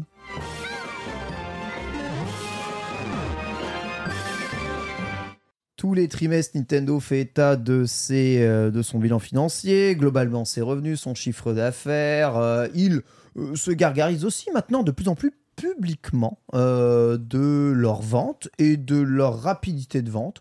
Ce exercice qu'ils n'avaient pas spécialement l'habitude de faire, mais voyant peut-être euh, Sony s'exciter avec Spider-Man, ont fait oh, il faut peut-être se calmer les petits oiseaux. Regardez, ça c'est un jeu qui se vend. Euh, et on en discute on est avec Oscar Lemaire aujourd'hui justement pour en parler. Oscar Lemaire sur lequel euh, vous pouvez retrouver sur son site Ludostri et sur son Twitter Oscar Lemaire la totalité des bilans financiers, en tout cas de Nintendo, mais aussi autrement. Donc là c'est le bilan de avril à septembre hein, qui est sorti début, euh, début, euh, début novembre, non? C'est ça ou fin septembre? Euh, début octobre, ouais. début début, novembre. novembre. début novembre. Et on y apprend quoi? On y apprend que Nintendo a quand même écoulé 6,84 millions de Switch dans le semestre, hein, ce qui est quand même pas non plus dégueu. On voit les ventes mondiales de Switch, notamment eh bien, euh, sur l'année 2023, avec euh, sur la seconde d'année fiscale, eh bien, euh, une baisse, puisqu'on est quand même euh, quasiment euh, revenu à la toute première année de la sortie de la Switch. Donc ça y est, la gaussienne, j'adore les gaussiennes, hein, semble être, euh, être actée. On est vraiment sur une période de décroissance et bien, de vente chez Nintendo, que ce soit de hardware, mais avec évidemment des excellents softwares comme Zelda ou eh bien, comme Pikmin. Pikmin ou Mario Wonder. Eh bien, tout ceci s'équilibre. Pas dans le bilan Mario Wonder, attention. Il est pas dans le bilan, j'avoue, il est pas dans le bilan Mario Mm. Wonder. Parce que c'est un bilan là qui s'arrête au 30 septembre et Mario Wonder est sorti le 20 octobre. Et Justement, sûrement, alors grâce à Zelda, on peut observer un ressort de vente par rapport au même semestre de l'année dernière des ventes de jeux Nintendo. Alors Oscar, on a la chance de t'avoir ici. euh, Qu'est-ce qu'on déduit finalement de cette fin de vie de Switch? Est-ce que ces chiffres vont faire continuer la Switch encore un peu plus longtemps euh, dans les étalages, dans les ventes et dans sa génération actuelle Euh, bah, alors ça, j'ai envie de dire, tout, tout dépend de, de ce que fera Nintendo après. Mais euh, en tout cas, pour, pour une console à ce point âgée, les ventes sont exceptionnelles. Il y a ja- jamais une console ne, ne s'est vendue aussi bien à ce stade de sa carrière, en fait. Jamais Et- aucune. Ja- jamais aucune. Alors après, Mm. euh, il y a le cas particulier de la PS2 qui se vendait moins bien à ce même stade, mais qui par contre a duré très longtemps ensuite. Oui. Ce qui fait que euh, c'est pourquoi la, la- la PS2 est un record euh, très difficile à, à atteindre. Mais, euh, mais oui, que, le- le- la longévité de la Switch à ce stade, elle est, elle est hors du commun. quoi. La seule console qui a sa courbe au-dessus de la Switch avec le même trimestre hein, de commercialisation, il me semble, c'est la Nintendo DS, non? Alors oui, mais enfin, en fait, la DS s'est mieux vendue euh, tout au long de sa carrière. Ouais. Euh, enfin, à part au tout début, parce que la DS, elle a quand même mis un petit moment. Enfin, en gros, la DS, elle a, elle a décollé avec la DS Lite. Euh, mais, mais, mais par contre, c'est pareil. Enfin, à, à ce stade, de- de- à ce stade-là, la DS chutait dans les, dans les ventes beaucoup plus que, que, que la Switch actuellement, ce qui est normal parce que la 3DS était sortie. Ah oui, oui, t'as raison, c'est vrai. Quel intérêt d'acheter une DS quand Voilà. tu avais la 3DS qui venait de sortir, euh, justement.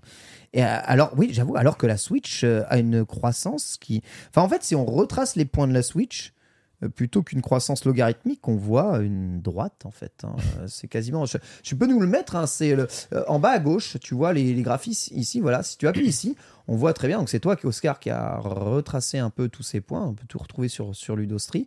Euh, voilà, on pourrait calculer la pente de la croissance de, de la Switch et on voit pas cette, cette asymptote, hein, pour parler euh, eh bien, en langage mathématique, euh, sur lequel euh, eh bien, on pourrait s'arrêter, bien qu'un logarithme n'est pas, n'est pas d'asymptote. Mais enfin, vous me comprenez, il n'y a pas vraiment de, de décroissance comme, euh, comme le souhaiterait. Est-ce que c- on va continuer encore comme ça longtemps Là, avec les fêtes de Noël qui arrivent, parce qu'on n'a pas encore les fêtes de Noël? Ouais, euh, bah, on, on- on va voir ça. Si, si tu veux, il y, a un- il y a un autre graphique qui, qui est peut-être plus parlant euh, pour vraiment montrer C'est la, celui en cloche? la, la dynamique actuelle. Ouais, c'est le, Celui le- d'après la moyenne mobile. Ouais, voilà, juste en dessous là. celui-là. Voilà, celui-là, ouais. Tu vas pouvoir m'expliquer ce truc. Ouais, Parce ouais, c'est que- toujours compliqué à Sache expliquer. une chose, mon, mon bon Oscar, c'est qu'à chaque fois que tu sors ces graphiques, moi je fais aussi euh, sur, euh, sur ma chaîne l'analyse du bilan. Mm. Et à chaque fois que je tombe sur ce graphique, je dis Ok, donc ça c'est le graphique d'Oscar que je comprends pas. Ouais, mais, ouais, mais Comment c'est- il c'est fonctionne c'est compliqué. En fait, il faut penser les, les, les graphiques qu'on avait pendant le Covid. Ouais. Sur, euh, sur le, le- le nombre de, de cas qu'on avait, qui était, c'était une moyenne de la semaine. Parce que tu sais, si tu faisais un, un graphique, euh, là je prends l'exemple du Covid, hein, si tu faisais un, un graphique pour le nombre de cas euh, qu'il y avait chaque jour, et ben en gros, ça faisait sans arrêt des trucs comme ça à cause ça. des dimanches notamment. Ouais. Et donc, le, le principe, c'était que chaque point euh, pour chaque journée représentait la moyenne de la semaine écoulée. Et donc là, j'applique le même principe avec la moyenne des, Des- quatre derniers Les trimestres. quatre derniers Ah. trimestres. Parce que ouais. sinon, c'est pareil, tu as forcément le trimestre où il y a Noël, où, Ouais. tu as un pic de vente, et donc ça, ça devient un truc incompréhensible à regarder. Donc là, ça permet de lisser la courbe, en fait. Donc euh, chaque point indique le- le- la, la moyenne trimestrielle des quatre derniers trimestres. Et, ça, et ça permet de, bien mesurer la dynamique des ventes. Et c'est là où on voit que la Switch est passée devant la DS et, devant toutes les autres consoles, en fait, euh, à ce stade actuellement. Même si, encore une fois, hein, la PS2, ce qui est exceptionnel avec la PS2, c'est que elle, ça a continué pendant Ouais, très longtemps. Si, Tellement, on- tellement droit, tellement si- constant. si le graphique était plus grand, on verrait que la, la- la courbe de la PS2 continue encore, alors que les autres sont- se vendent plus du tout. Quoi. Parce que c'est vendu pendant plus de 10 ans la PS2. Ouais, voilà, c'est vraiment. euh, un Grâce cas, aux pays euh, émergents d'ailleurs ou pas? Euh, pas seulement, c'est qu'il y avait un truc. Enfin, tu sais, moi, j'ai bossé dans, le, dans, dans la vente euh, Euh, à l'époque, en, alors je crois en 2012, je bossais dans un Auchan et on vendait encore pas mal de PS2. Ok. Tu vois, la, la PS4 était sur le point de Ouais, sortir. tu ouais, vois. ouais. On- on- alors 2012, ça doit être vraiment la fin. Je- D'ailleurs, je crois que sa, sa production s'est arrêtée en 2012, il me semble. Mais, euh, mais vraiment, on a- je me souviens qu'on avait un pack qui, était, qui coûtait 80 euros, où tu avais la PS2, peut-être deux manettes, une carte mémoire et un jeu. Ça devait être un Grand Turismo. Ouais, Gran Turismo 4, ouais. Euh, Enfin, tu vois, enfin, euh, pour 80 balles, quoi. Euh, un truc qui faisait aussi Ouais, lecteur DVD. Qu'est-ce qu'elle faisait leur DVD? On vend du coup, hein, c'est sûr. Donc euh, forcément, le, le- le- mais c'est c'est aussi un truc qui Oui, là- n'existe plus parce là, que on est en nombre, on n'est pas en valeur là hein, sur, sur ce Oui. graphique-là. hein. Oui, non, non, c'est en volume, ouais. Ouais. ouais, le, le nombre d'exemplaires vendus. ouais. Donc euh, oui, donc le, enfin, le truc c'est que Sony a vraiment poussé la PS2 et c'est c'est quelque chose qu'on ne fait plus en fait, que les constructeurs ne font plus, y compris euh, bah, Sony avec la PS3. euh, dès qu'ils ont sorti la PS4, ils voulaient pas continuer à vendre la, la PS3 parce Ouais. qu'ils n'ont pas cherché à baisser le prix, tu vois. Donc euh, à voir, peut-être que Nintendo essaiera de, de- de pousser encore la Switch, même après le lancement de la Switch 2, mais la, la logique générale veut que non, on, on essaye de faire en sorte qu'au contraire, le, le- le public euh, aille sur la nouvelle console. Quoi. Toi, tu l'appelles Switch 2. Euh, oui, bah, enfin, faute de mieux. Quoi. Faute de mieux, c'est vrai non, mais qu'on parce qu'on a tous notre nom de code. Et toi, t'as envie de l'appeler la Switch 2. Toi, Bah, oui, oh, pff. je- je- on verra comment. Je pense pas qu'elle s'appellera la Switch 2. Ce serait vraiment un nom à la je, dis- je dis ça par défaut, mais Ce serait euh, vraiment nul. ouais, je, je pense pas qu'elle s'appellera comme ça.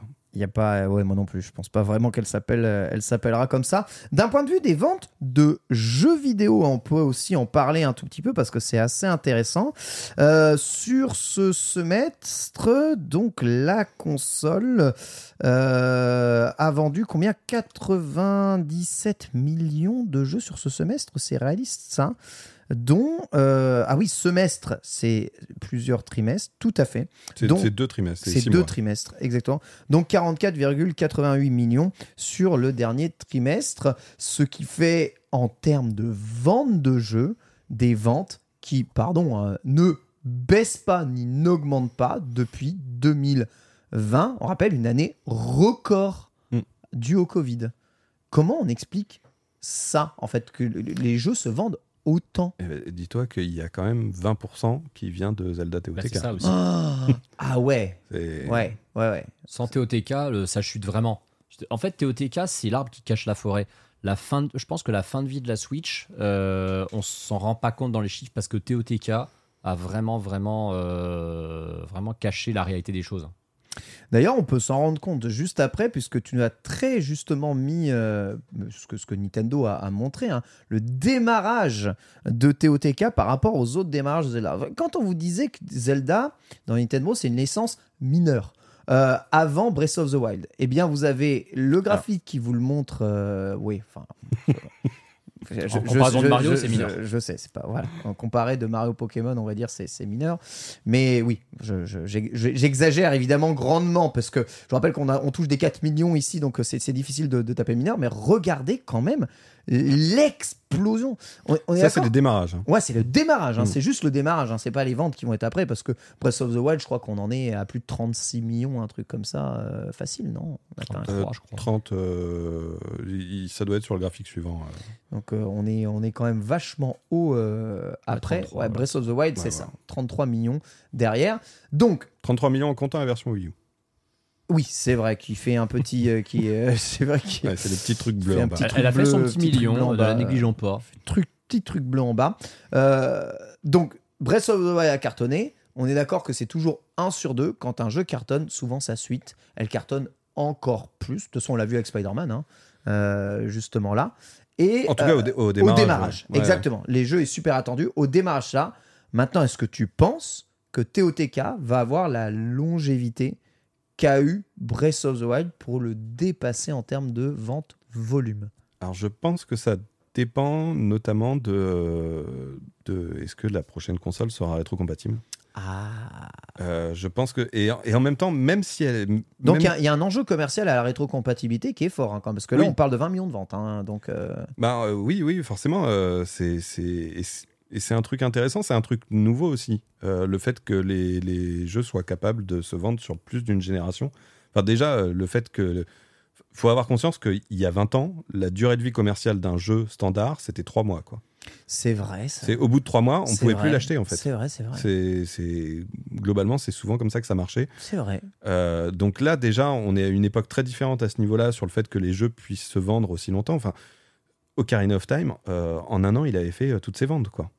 Euh, Ah donc, euh, donc c'est, il y a vraiment un truc nouveau comme ça, et, euh, et donc je suis très curieux de voir ce que ça donnerait si on, si la prochaine console est rétrocompatible et à quel point les jeux de Switch peuvent continuer à se vendre encore sur la prochaine génération, quoi. On- Mais dans, dans cette hypothèse-là, le fait est que Breath of the Wild lui aussi continuera à se vendre. Bien sûr. Ah oui, bien sûr. Et d'ailleurs, on a observé hein, soit les erreurs dans les étalages, soit l'effet euh, TOTK qui a fait, qui a, qui a re- remis un peu Breath of the Wild euh, eh bien, dans les ventes. Antistar, tu voulais dire quelque chose? Non, je veux revenir sur ce qu'a dit Oscar parce que j'ai pas compris. Tu as dit qu'il y a 20 ans, les jeux, euh, ils avaient euh, une, une période de vente d'à peu près 3 mois et après c'était fini. Bah, Ils étaient, C'est-à-dire. ils étaient qu'en physique et pouvaient, ils étaient plus produits Ouais, après. en fait. les- enfin, c'est- Oh, enfin, on les voyait encore en rayon, tu les trouvais, tu avais même les c'était les, rééditions. c'était les stocks. Alors, il y avait quelques jeux, il y avait les rééditions, effectivement, mais, euh, mais la plupart des jeux, euh, encore trois mois, mais la plupart des jeux, euh, au bout d'un mois, ils étaient plus en rayon parce qu'il faut laisser la place aux, aux- aux autres nouveautés, Bah quoi, à chaque fois. Oui, c'est vrai. Donc, euh, donc forcément, tu avais quelques, quelques élus qui, qui avaient le droit à une, à, une réédition, à une- les gammes Platinum, les gammes le Mm. Player Choice à l'époque sur du côté de Nintendo. Mais, mais même, enfin, c'est aussi, faut, faut, faut avoir conscience d'à quel point aujourd'hui les jeux parviennent à, à vivre, à, à être pertinents beaucoup plus longtemps.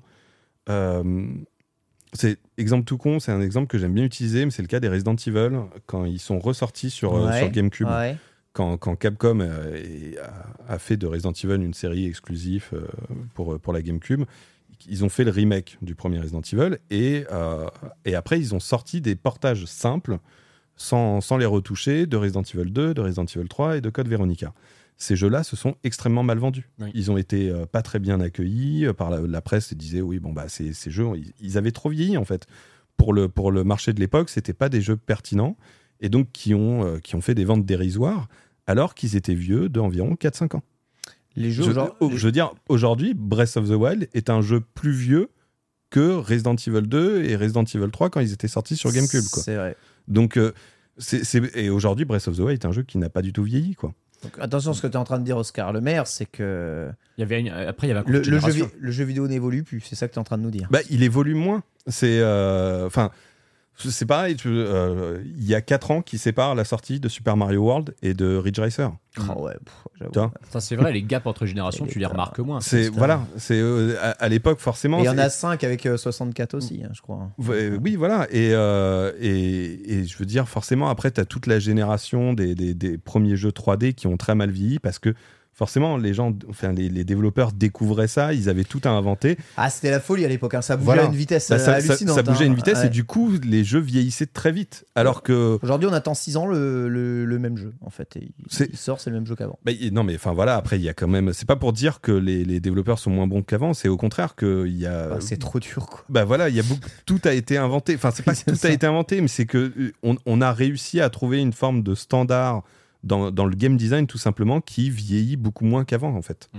Et ça à peu près depuis la génération euh, PS3, 360 euh, et même même euh, PS2. Il y a encore des jeux PS2 qui sont parfaitement pertinents aujourd'hui encore. L'essor du dématérialisé a quand même aussi bien aidé à. Et en plus de ça, il y a le démat dématérialisé qui fait que tu n'es plus dépendant de, des, du rayonnage des, des magasins. Quoi.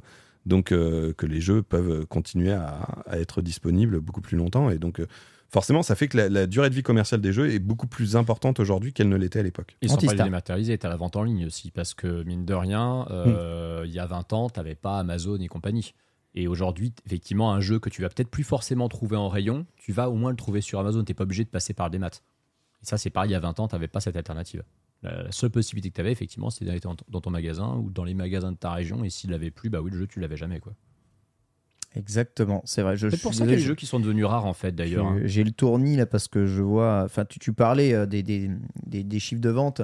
On, en- on en parlait souvent dans, les, dans, Nintendo, dans, dans Nintendo, mais euh, savez-vous combien de jeux a dépassé les 10 millions de, de ventes sur Super euh, Nintendo slash Super Famicom? Combien de jeux Super Famicom ont dépassé les 10 millions de ventes? Il y a Mario All Stars, c'est sûr. Oui, Il mais y a Street 2. il triche. Non, Street 2, c'est je crois que c'était une des meilleures ventes de la SNES. Mario Kart, Super Mario Kart. non. Mario World. Alors, en fait, Street 2, euh, oui, si tu Ah, cumules- seule des trois Super versions. Street Fighter voilà, 2, si tu ouais, cumules Street toutes les, les versions 2, différentes, ouais, il tu- dépasse les 10 millions. Ouais. Mais le, le Street Fighter obligé. 2 Street normal. Fighter 2, euh, non. Et il était en bundle avec la, la machine. Donc il y a Mario All-Star Et Mario World. Et Mario World qui était vendu en bundle avec la machine. Point. Et ouais, c'est c'est- c'est tout. Ouais, C'est ces deux jeux-là. Donkey Et Kong faut- est à 9 millions, je crois. Ouais, c'est ça. Et- Donkey Kong et Mario Kart est à 8, 5, Ouais, voilà, un ouais. truc comme ça. Et, Zelda a péniblement 2 millions et demi ou un truc Non, comme 4, ça. 4 millions, 4 millions quand même. je crois. non, celui qui est ridicule, c'est Super Metroid. Ah oui, mais Super Metroid, Super Metroid, faut, faut, la- faut, faut Voilà. remettre les choses dans son contexte. C'est un des plus grands jeux de tous les temps, mais c'est un bide. Je, je, je vous, je vous rappelle que vrai. la Super Nintendo, c'est la console euh, la plus vendue de son époque, le, le banger absolu total de l'époque. Mm. Il y a deux jeux, dont un qui était en bundle avec la machine à l'infini, qui dépassent les 10 millions. millions, d'accord Ouais. 10 millions. Donc là, bon, évidemment, euh, je, je ne résiste pas à l'envie de montrer, évidemment, le prochain graphique d'Oscar qui défie le- le- le- l'entendement. Donc les ventes de jeux après celui-ci, mon très cher Pierre, qui est juste en dessus. Voilà, les chiffres de vente. Donc ça, c'est les chiffres de vente Après, Nintendo. tu- Et regardez tout ce qui a marqué Switch. C'est-à-dire qu'aujourd'hui, c'est 20 millions euh, minimum. Tu, tu peux même directement aller sur la fiche technique pour voir euh, la, la liste complète, hein, si jamais. euh, Ouais. euh, le, le- parce que je crois que sur. euh, Ouais, voilà, c'est là, et tu peux. Et là, tu descends, tu défiles, tu défiles, tu défiles. Et là, Mario Kart 7, c'est c'est 19 millions, etc. Et si tu vas en bas, pff, même Braid Training, c'est 19 millions. Enfin, c'est. Et tu peux classer par console. Je crois que sur euh, la, la- la- la Switch, il y a le menu déroulant en haut. Voilà. Ah, toi, tu sept fais ou ça, huit jeux toi qui ont Oh, fait, le ouais. mec Oh là là, c'est trop bien fait. Et donc là, on en est à 20, qui sont à plus de 10 On millions. en est à et- 20 jeux à plus de 10 millions de ventes, dont Splatoon 3 qui les a dépassés. Mm. Ça y est. Et surtout, surtout 9 jeux, parce que bon, je pense que virtuellement ils y sont, 9 jeux à plus de 20 millions. Oui, C'est ça qui, c'est ça qui est fou. Oui, oui, oui. Parce que 20, mi- 20 millions, c'est pas négligeable. Le cap des 10 millions, je dis pas que n'importe quel jeu bien marketé aujourd'hui peut les faire, mais c'est plus facile de vendre 10 millions d'un- d'un d'un bon jeu qui a des bons retours dans la presse, qui a des bons retours des joueurs qu'à l'époque. Euh, Et là, on a, on a on- le démat avec, on est d'accord, hein, ouais. c'est les chiffres officiels. On, on rappellera du côté de chez Sony un jeu comme Death Gone qui a eu euh, des- des- une réception un petit peu mitigée de la presse, avait quand même atteint alors difficilement les 10 millions et que Sony considérait que ce jeu était un échec avec 10 millions de ventes. Donc aujourd'hui je 10 millions, suis pas sûr qu'il ait atteint les 10 millions. il euh, n'était parce pas que- très très loin il me semble. hein. Mais, Ah euh, non, c'est Ghost of Tsushima qui les avait atteints. Il avait passé de très peu Death Gone et du coup, c'est là que le, le, le, le, le- le- le lead designer de Death Gone, il avait fait son caca nerveux en mode euh, Ouais, Oui, on s'est ouais, quasiment vendu autant et nous on dit qu'on est un échec. C'est ça. Alors pardonne-moi, moi je trouve que c'est des chiffres qui donnent un peu le tournis, hein, sûrement bien menés par une euh, console euh, dont le concept est extrêmement bien trouvé, a, a su vraiment bien plaire, et a su bien plaire chez les gamers, parce que le concept de la Wii a su bien plaire chez tout le monde. Mm. Par contre, si on met les graphismes de vente de la Wii, à part Wii Sport qui était vendu en bundle et qui est en haut, les chiffres de vente sur Wii sont pas non plus euh, mi- voilà, mirobolants, tu vois, il y a beaucoup moins de jeux qui dépassent, bah, en en, fait, tout cas, les 10 millions. En fait, le truc, c'est que euh, quand même pour l'époque, c'était mirobolant, mais c'est vrai Ouais. que maintenant, on atteint un tel niveau avec la Switch que ça paraît pauvre euh, la Wii. Mais, La Wii, mais à, à l'époque, c'était quand même dingue d'avoir autant de jeux. euh, mais la Wii, elle a pas la longévité de la Switch. La Wii, faut pas oublier Oui. que c'était un produit pratiquement périmé dans la tête des Oui, gamers non, mais de puis, 3-4 ans. oui, effectivement, euh, elle, a, elle, elle a, elle a eu une durée de vie euh, très courte, la Wii, et, Ken a raison sur le, sur le fait que, enfin, le, le- la grande réussite de la Switch, c'est- d'avoir réussi à toucher aussi bien le public plus euh, traditionnel de gamers, euh, alors que la Wii avait pas mal galéré là-dessus, et on le voit notamment sur, euh, sur les, les ventes de, des Zelda, par exemple. Alors, à ton avis, comment réussir le virage hein, vers la prochaine génération quand il va falloir réinstaller des parcs de consoles chez les gens pour refaire encore des ventes? Sachant qu'on rappelle, hein, la Switch a eu ce talent de sortir quand même avec Mario Kart, Zelda et à la fin de l'année Mario Odyssey, qui sont des jeux qui se sont vendus toute la durée de Mm. vie de la Switch. Peuvent-ils réitérer ce genre de long seller générationnel sur une autre machine, à ton avis? Ah oui, je pense, oui. Ouais, ouais, je pense. euh, Après, enfin, c'est. euh, l'enjeu, c'est plus euh, effectivement, euh, tout, tout dépend de, de comment la console va marcher et, et l'enjeu porte là-dessus. Et tu fais bien de souligner que. Moi, je pense que un, truc qui a beaucoup aidé au succès de la Switch, c'est sa première année qui a été exceptionnelle en ouais, termes de sortie de Ouais, jeu. Euh, avec un planning euh, très très bien maîtrisé et puis les jeux qu'il fallait quoi les, les- grands jeux euh, euh, qui, qui avaient besoin pour convaincre les gens que ouais non cette console faut la prendre au sérieux quoi après le truc c'est que du coup bah, la prochaine console elle a l'avantage de se baser sur la, enfin, d'avoir l'héritage de la Switch justement. Donc toi, toi aussi, t'en es persuadé. On sait qu'on lit beaucoup d'articles à droite, à gauche, tout ça. On en a aussi un peu parlé dans les Nintendo, mais aujourd'hui, personne n'est sûr de rien. hein. Ça se Oui. trouve, Nintendo va nous sortir une dingue. Oui, Euh, bah voilà. oui, ils, aiment bien forcément faire des trucs nouveaux, mais euh, enfin, le bon sens voudrait malgré tout, même si, Ah, même si Nintendo. le bon sens. Est-ce que le Ouais, bon sens voulait du Virtual Boy?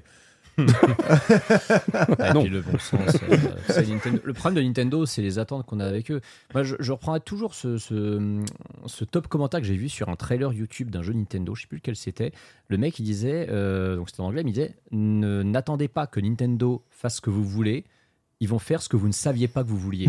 Oui. Et, et ça, et ça, là, et ça a été le cas vraiment avec à de très nombreuses reprises. Et la Switch encore plus, parce que la Switch n'est pas un concept que que j'imaginais vouloir. Une console moi, d'accord, hybride. mais très en même temps, c'est quand même la suite logique de la Wii U. C'est la suite logique de la Wii U et c'est la suite logique. C'est la de- suite logique de la GameCube, Non, mais- les gens. C'est le non, Game non. Boy Player. C'est la suite logique surtout. Mais C'est la suite logique de 30 ans, 35 ans même de consoles de Nintendo.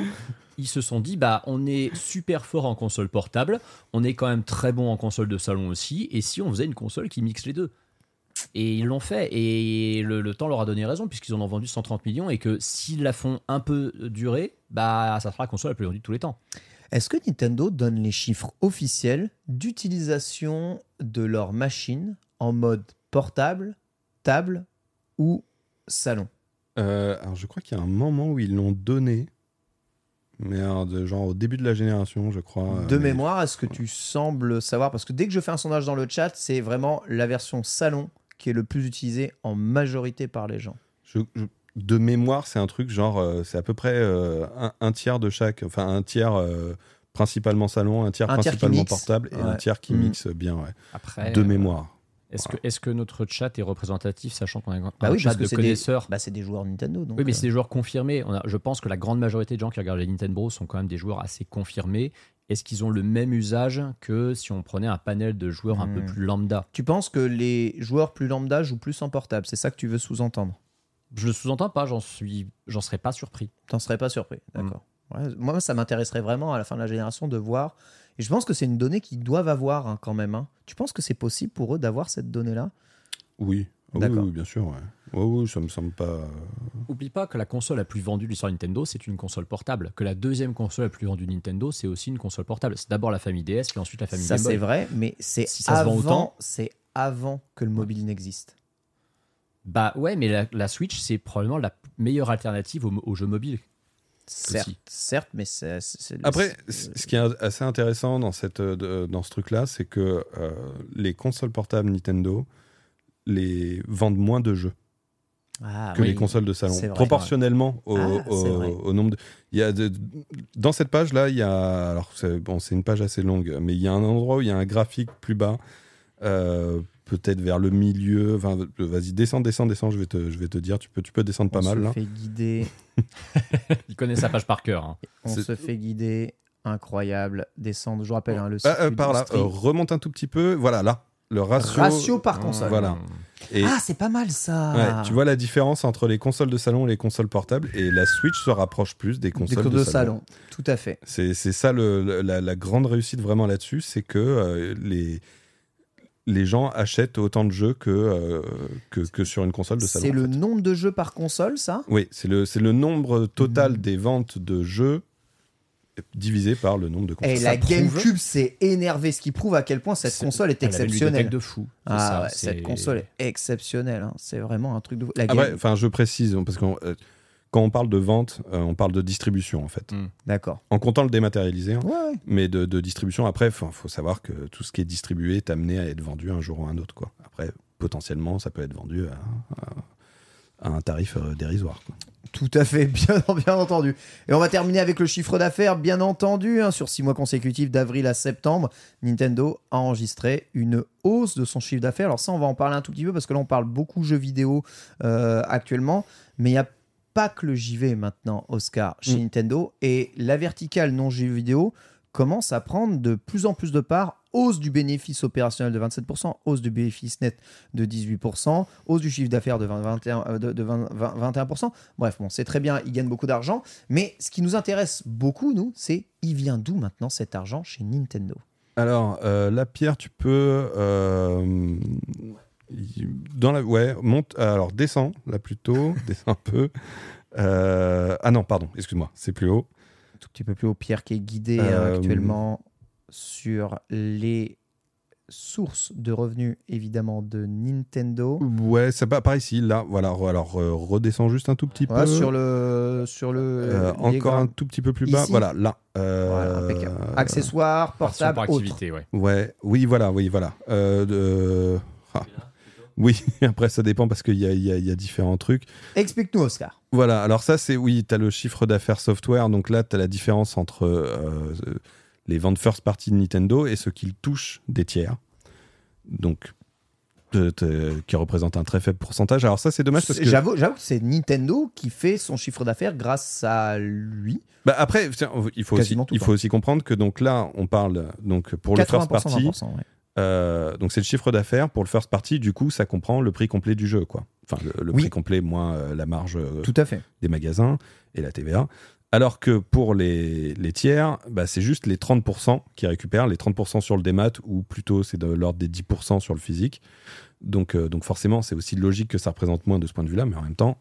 alors, moi, je- ce que je trouve dommage, c'est que Sony ne donne pas ce genre de statistiques, donc on peut pas vraiment comparer. Ah oui, d'accord. Euh, Oui, non, mais oh, on l'a un peu parce qu'ils mettent tout en revenu euh, du dématérialisé un peu Sony. On sait que c'est Oui. aussi le cher qu'ils prennent sur leur store. mais, Mais, c'est euh, aussi ce qu'ils gagnent eux. Voilà, c'est Mm, aussi ce qu'ils mm. gagnent, ce qu'ils gagnent avec leur jeu, mais après on se doute que euh, Se doute que c'est les, les, les skins potentiellement l'inverse, Les skins Fortnite, c'est- euh, les Ah skins Fortnite c'est doivent bien payer. hein. Ouais, puis Voilà. Call of, Call of, Call of, FIFA. GTA. tout quoi. Enfin, euh, et puis J'avoue tout simplement, putain, ouais, en termes de first party, Sony est beaucoup plus faible que Nintendo quoi.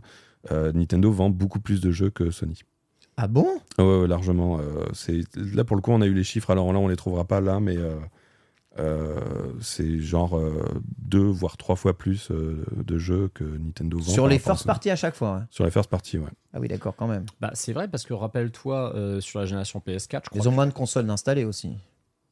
la PS4 était quand même très la vendue. PS4, j'avoue. Oui, tu, tu- tu cumules PS4, PS5, on est sur un parc à peu près similaire. hein. Ah Mais ouais. je crois que l'exclu PS4, donc first party la plus vendue, c'est Spider-Man. Mais après, il me semble que les God of War, Last of Us 2, euh, Horizon, c'est des jeux à 12-15 millions. C'est pas plus que ça, je crois. Euh, Ils font 20, Last alors of ouais, Us 2, plutôt non 20 millions, ouais. Ouais, il Ouais. fait 20 Last of Us 2. Le, le 1 avait fait 20 millions, mais il me semble que le 2. Oui, euh, oui, oui, le 1 a fait 20 millions, le 2, il a officiellement dépassé les 10 millions, on sait pas où il en est depuis. C'est tout Mais mais je te dis, c'est pas énorme. Les ventes des exclus first party Sony, Non mais En fait- alors, t'as- t'as quand même 10 millions, ça C'est reste- bien. C'est très bien quand même, il y a quand même pas énormément de jeux qui peuvent le faire. Après oui, c'est pas du niveau effectivement des, des, des scores comparaison de- incroyables des scores Nintendo, de c'est Nintendo. ouais. pas Ouais. fou Et pour surtout quand tu- autant... Quand tu prends ce que le jeu a coûté à développer, à mon avis. euh, C'est alors, euh, je crois que euh, alors God of War a dépassé les 20 millions, Uncharted 4 a dépassé les 20 Uncharted millions. 4 aussi, Ouais. Euh, et Spider-Man et The Last of Us, je crois que c'est les quatre jeux de Sony qui ont dépassé les 20 millions.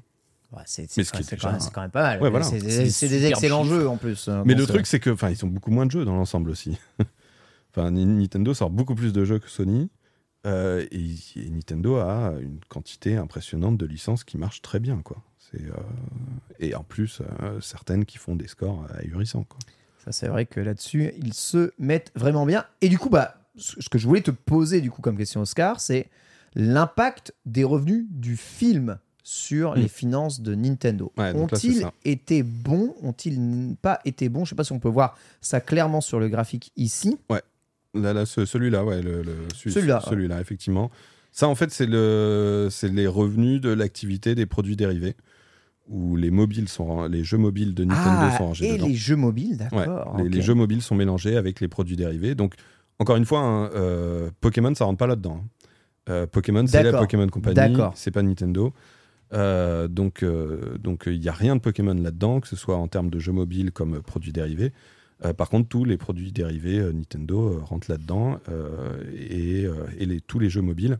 200 millions de chiffre d'affaires pour le film euh, Mario. Pour le film, plus le reste. Plus le reste, d'accord. Plus Voilà. le reste, ok. ouais, plus, le reste. euh, plus euh, tous les jeux mobiles, plus euh, tous les produits dérivés, plus les parcs d'attractions. Nintendo, ça rentre ah, aussi mais là-dedans. j'avoue. J'ai une question par rapport à Pokémon. Euh, vu que Nintendo fait partie donc des actionnaires de Pokémon Company, ils touchent pas des dividendes Si, les ans mais ça rentre pas, Ça dans, rentre leur, pas euh, euh, dans, dans leurs résultats. En fait, si tu veux, les... il y a le chiffre d'affaires, donc euh, c'est de l'argent généré par l'entreprise. Après, tu... bon, après, il y a plein d'autres étapes, mais je vais, je vais résumer. Après, tu as le bénéfice opérationnel, ou le, je crois que le terme officiel en français, c'est le, le profit d'exploitation, Ouais. qui, qui est l'argent gagné une fois que tu as retiré toutes les dépenses par l'entreprise, mais de, de, de son activité réelle. Et ensuite, tu as le bénéfice net. Ah, c'est ça la différence. Alors, le bénéfice net, c'est après le passage des impôts, mais c'est aussi après le passage de tous les revenus qui ne, qui ne correspondent pas à l'activité de l'entreprise. Comme par exemple les dividendes Les dividendes, ok. de- de- d'entreprises dans lesquelles euh, le- l'entreprise en question a investi. Quoi. Eh ben, je viens enfin de comprendre la différence entre le bénéfice net et opérationnel que je me pose, la question que je me pose à chaque fois que Ouais, je voilà. graphique. Donc en fait, ce qu'il faut voir, c'est le bénéfice net, c'est ce que l'entreprise gagne réellement. Hmm. Mais en même temps, si tu veux voir le bénéfice généré par l'activité de l'entreprise, donc Ouais, euh, ouais. ce qui Mais vous regardez l'opérationnel. Voilà, quoi. mieux vaut regagner l'opérationnel parce que après, enfin, tu vois, par exemple, il y a quelques années, à l'époque de la Wii U et de la 3DS, quand Nintendo perdait de l'argent, ils, ils arrivaient à, à avoir euh, un bénéfice net Hmm. grâce au fait qu'ils avaient vendu leur, euh, leur club de baseball de Seattle. Ah, Sauf que ça n'a rien à voir avec leur activité, Ouais. tu vois. Ouais. Donc c'est un peu triché d'une certaine manière, quoi. Donc effectivement, c'est- pas parlant à ce niveau-là. Non, mais c'est une manière de remettre les, les comptes à flot. Hein, c'est- je, Mm. je comprends très bien. Et donc là, il faut bien comprendre que, donc, on parle de chiffre d'affaires, néanmoins, on parle juste de la part que touche Nintendo. Oui, c'est ça. Donc, Il n'y a euh, pas la part euh, qui, il y a pas ce qui est généré, ce qui revient à Illumination, euh, Voilà, à Universal, évidemment. etc. Qui touche aussi sur les parcs d'attractions. qui oui voilà et puis qui sur le film je pense que c'est eux qui y touchent le plus hein, je... enfin ça, en fait ça dépend à quelle hauteur euh, Nintendo a financé le film Faut voir le deal, ouais. et ça on ne sait pas on ne sait pas à quelle hauteur ils ont financé le film donc euh, si si- s'ils ont financé à hauteur de 20% bah ils touchent 20% des recettes quoi logiquement c'est comme ça que ça marche quoi. Quoi qu'il arrive, cette stratégie de développement, donc à la fois, euh, on va dire, euh, produits dérivés, magasins, films et parcs d'attractions, semble euh, bah, quand même euh, bien fonctionner pour, pour Nintendo. On les a vus créer de nouvelles boutiques au Japon, porter euh, le Super euh, Nintendo Land, enfin Super Mario Land, euh, Super Nintendo World. Super Nintendo World, je vais y arriver, j'ai jamais eu le bon terme, hein, t'as vu, c'est abusé Alors qu'il y a été en plus. à Orlando, voilà, exactement, donc aux États-Unis, et on euh, les entend déjà parler de produire un autre film dans l'univers de Zelda. et là, et là, aussi pour le live coup action. pour le coup on sait qu'ils ils vont le financer à 50% Ok, financé à 50%. Donc euh, ce qui ce qui montre que oui ils, ils mettent euh, enfin ils y vont encore plus sérieusement hein. Ça voudrait pas dire qu'ils ont peut-être pas assez financé euh, le film Mario et qu'ils se disent on a peut-être moyen de se faire plus de thunes. Après, il y a le est, deuxième euh, dans les bacs. hein. Bah oui, et je, bah en fait, je, oui, je pense que pour Mario, ils n'ont pas voulu prendre trop de risques non plus, partager les. Enfin, c'est aussi ça que ça, sert les coproductions entre, et ça se fait énormément dans le cinéma. Euh, et là, effectivement, le fait qu'ils aillent jusqu'à 50%, ça, me- ça montre qu'ils sont sérieux, quoi. Que, euh, ils, sont, ils, sont, ils sont motivés, ils y croient. On verra s'ils auront raison. Le live action, t'y crois, toi? Pas trop. Ah, voilà. bon, on aura l'occasion, mieux vaut pas y croire et puis être euh, agréablement surpris, on va dire. Autre question que bon, pas mal de personnes se posent et aussi les internautes, et c'est aussi un sujet sur lequel tu voulais revenir, surtout quand on regarde un tout petit peu les derniers chiffres justement qu'on vient de voir ici sur les revenus notamment des autres activités Nintendo et surtout des jeux mobiles. Une question qui euh, parlait des free-to-play Nintendo. Est-ce que Nintendo va produire plus de free-to-play à l'avenir? Est-ce qu'il va changer des licences en free-to-play? Je voulais revenir sur cette idée-là parce que nous, on n'y croit pas du tout euh, spécialement ici euh, dans les Nintendo. Force est de constater que chez les entreprises chinoises hein, ou même dans les entreprises américaines, ça marche du tonnerre et ça génère un revenu de ouf, les free-to-play. Et japonaise aussi. Jap et pour, bah, japonaise aussi, mais essentiellement dans, dans- sur, le marché du mobile. Ouais. Est-ce que Nintendo pourrait se risquer sur console, hein, j'entends, parce que sur mobile ils font déjà du free-to-play, Mm. à, à- à- à sortir un, un vrai free-to-play produit euh, comme il faut, d'après toi? Bah, je pense pas. En fait, le, le truc, c'est que le free-to-play est à peu près indissociable du jeu-service. Ouais. et que euh, Nintendo ne va pas là-dessus, à part sur mobile, mais parce que sur mobile, ils n'ont pas eu le choix en fait. Euh, et je pense que c'est aussi pour ça qu'ils sont limite contents que le mobile marche pas si bien que ça pour eux. Mais c'est. Enfin, je pense qu'ils sont T'es surtout, ser- t'es sérieux? Ils- je pense qu'ils sont surtout contents que la Switch euh, a, a vraiment bien marché, Oui. que du coup, ils sont pas obligés de partir dans cette dans cet enfer qu'est le marché mobile. On est d'accord que si la Switch ou leur prochaine console se cassait la gueule, où irait Nintendo? Si Nintendo ne peut plus faire de console, qu'il n'y a pas de console viable, mais qu'ils ont Bah. des licences de ouf, ils vont où? Ils font quoi? Bah c'est ça, c'était aussi ça l'idée du, du plan euh, pour se lancer sur mobile. hein. C'est c'est un truc qu'ils disaient clairement à l'époque. hein. Euh, Il y a beaucoup l'idée que s'ils font du jeu mobile, c'est juste pour ramener les clients vers leur licence et, et toucher plus de monde, etc. Ce qui est vrai. Mais euh, à l'époque où ils se lancent sur mobile, ils, ils expliquent clairement que leur objectif, c'est de faire un nouveau pilier de revenus Ouais. qui, qui puisse euh, justement euh, compenser le, le scénario à la Wii U. Quoi. Le, le- le fait que s'ils se plantent sur une console, ils auraient toujours ça à côté pour, pour, pour les sauver. Et, et sur, de ce point de vue-là, le plan du mobile n'a pas vraiment fonctionné, quoi, parce que ça ça, ça rapporte pas assez pour, pour être une issue de secours. Mais, euh, Très clairement. mais, mais enfin voilà, je, je pense que le truc c'est que, enfin tu vois, typiquement sur mobile, quand ils ont commencé, il y a bon alors il y a eu, euh, c'était quoi, c'était euh, Mitomo, le premier. Euh, Mitomo, premier ah oui, mobile, Mitomo. Mitomo, j'avoue. Bon ça c'était vraiment un truc pour tester. C'était un free to play pour Ouais. le coup, mais c'était vraiment un truc pour tester.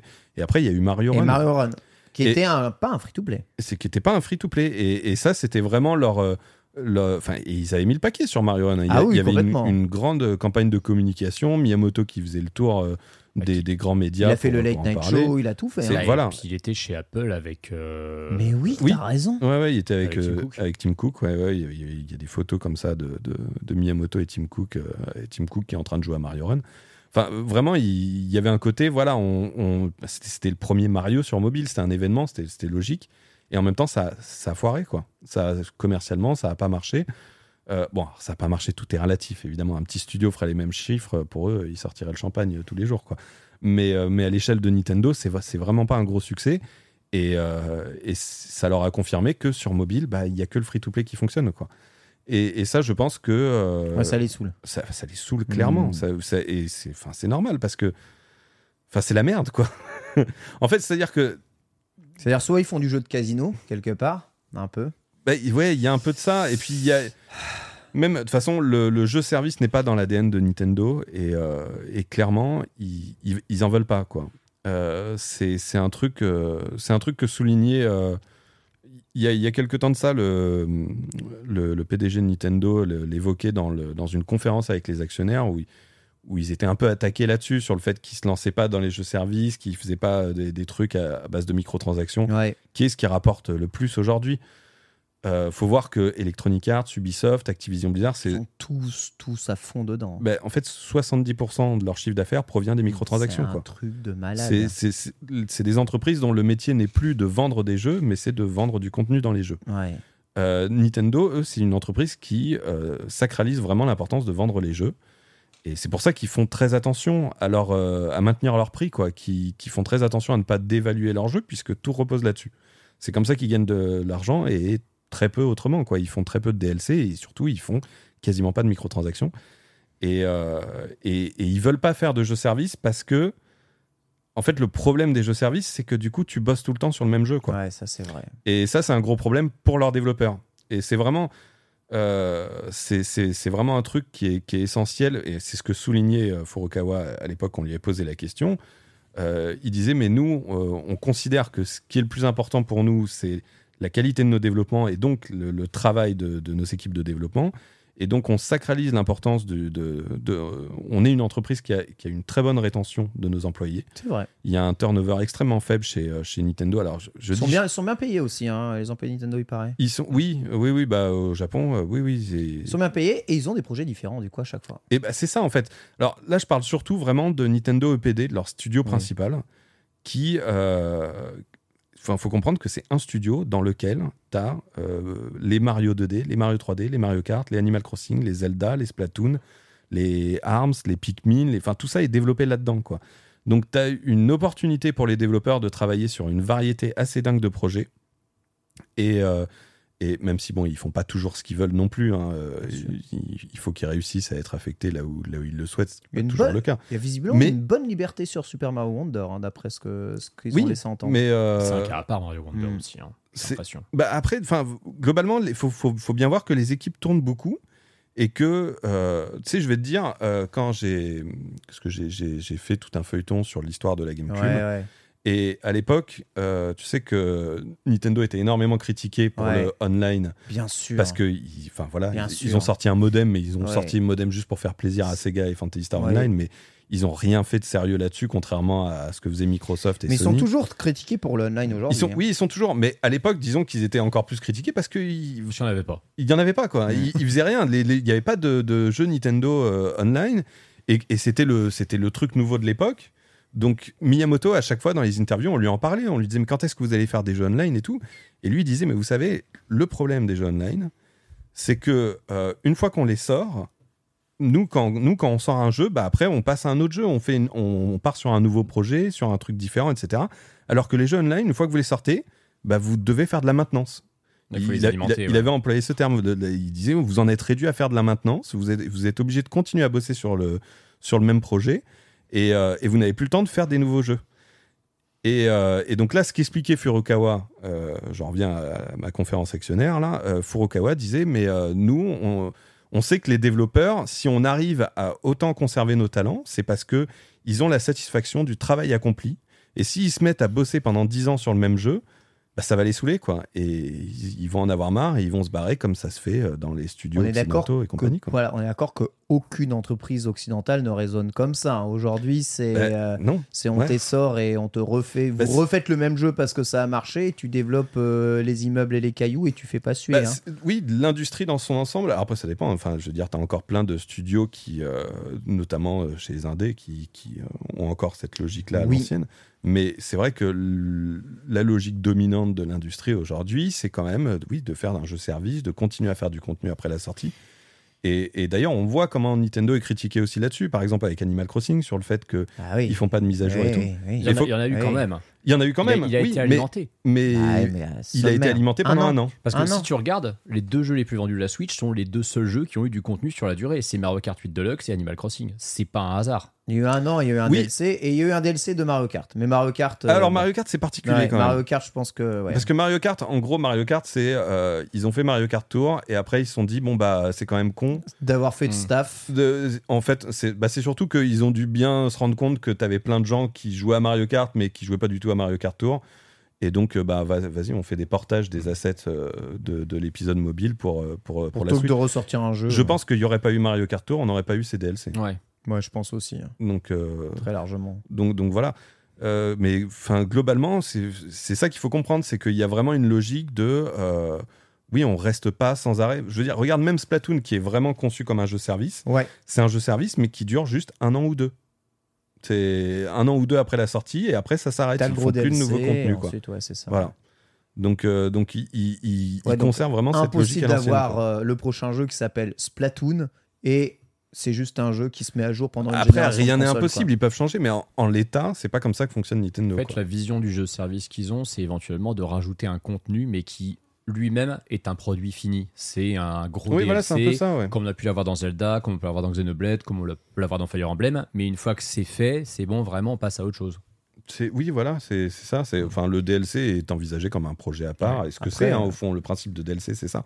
Même, même Sakurai a montré à, à quel point lui-même se sentait mal après avoir développé pendant des années Smash Bros. de devoir à la fois continuer de faire de la maintenance, des mises à jour et d'ajouter Mm. des nouveaux persos sans arrêt.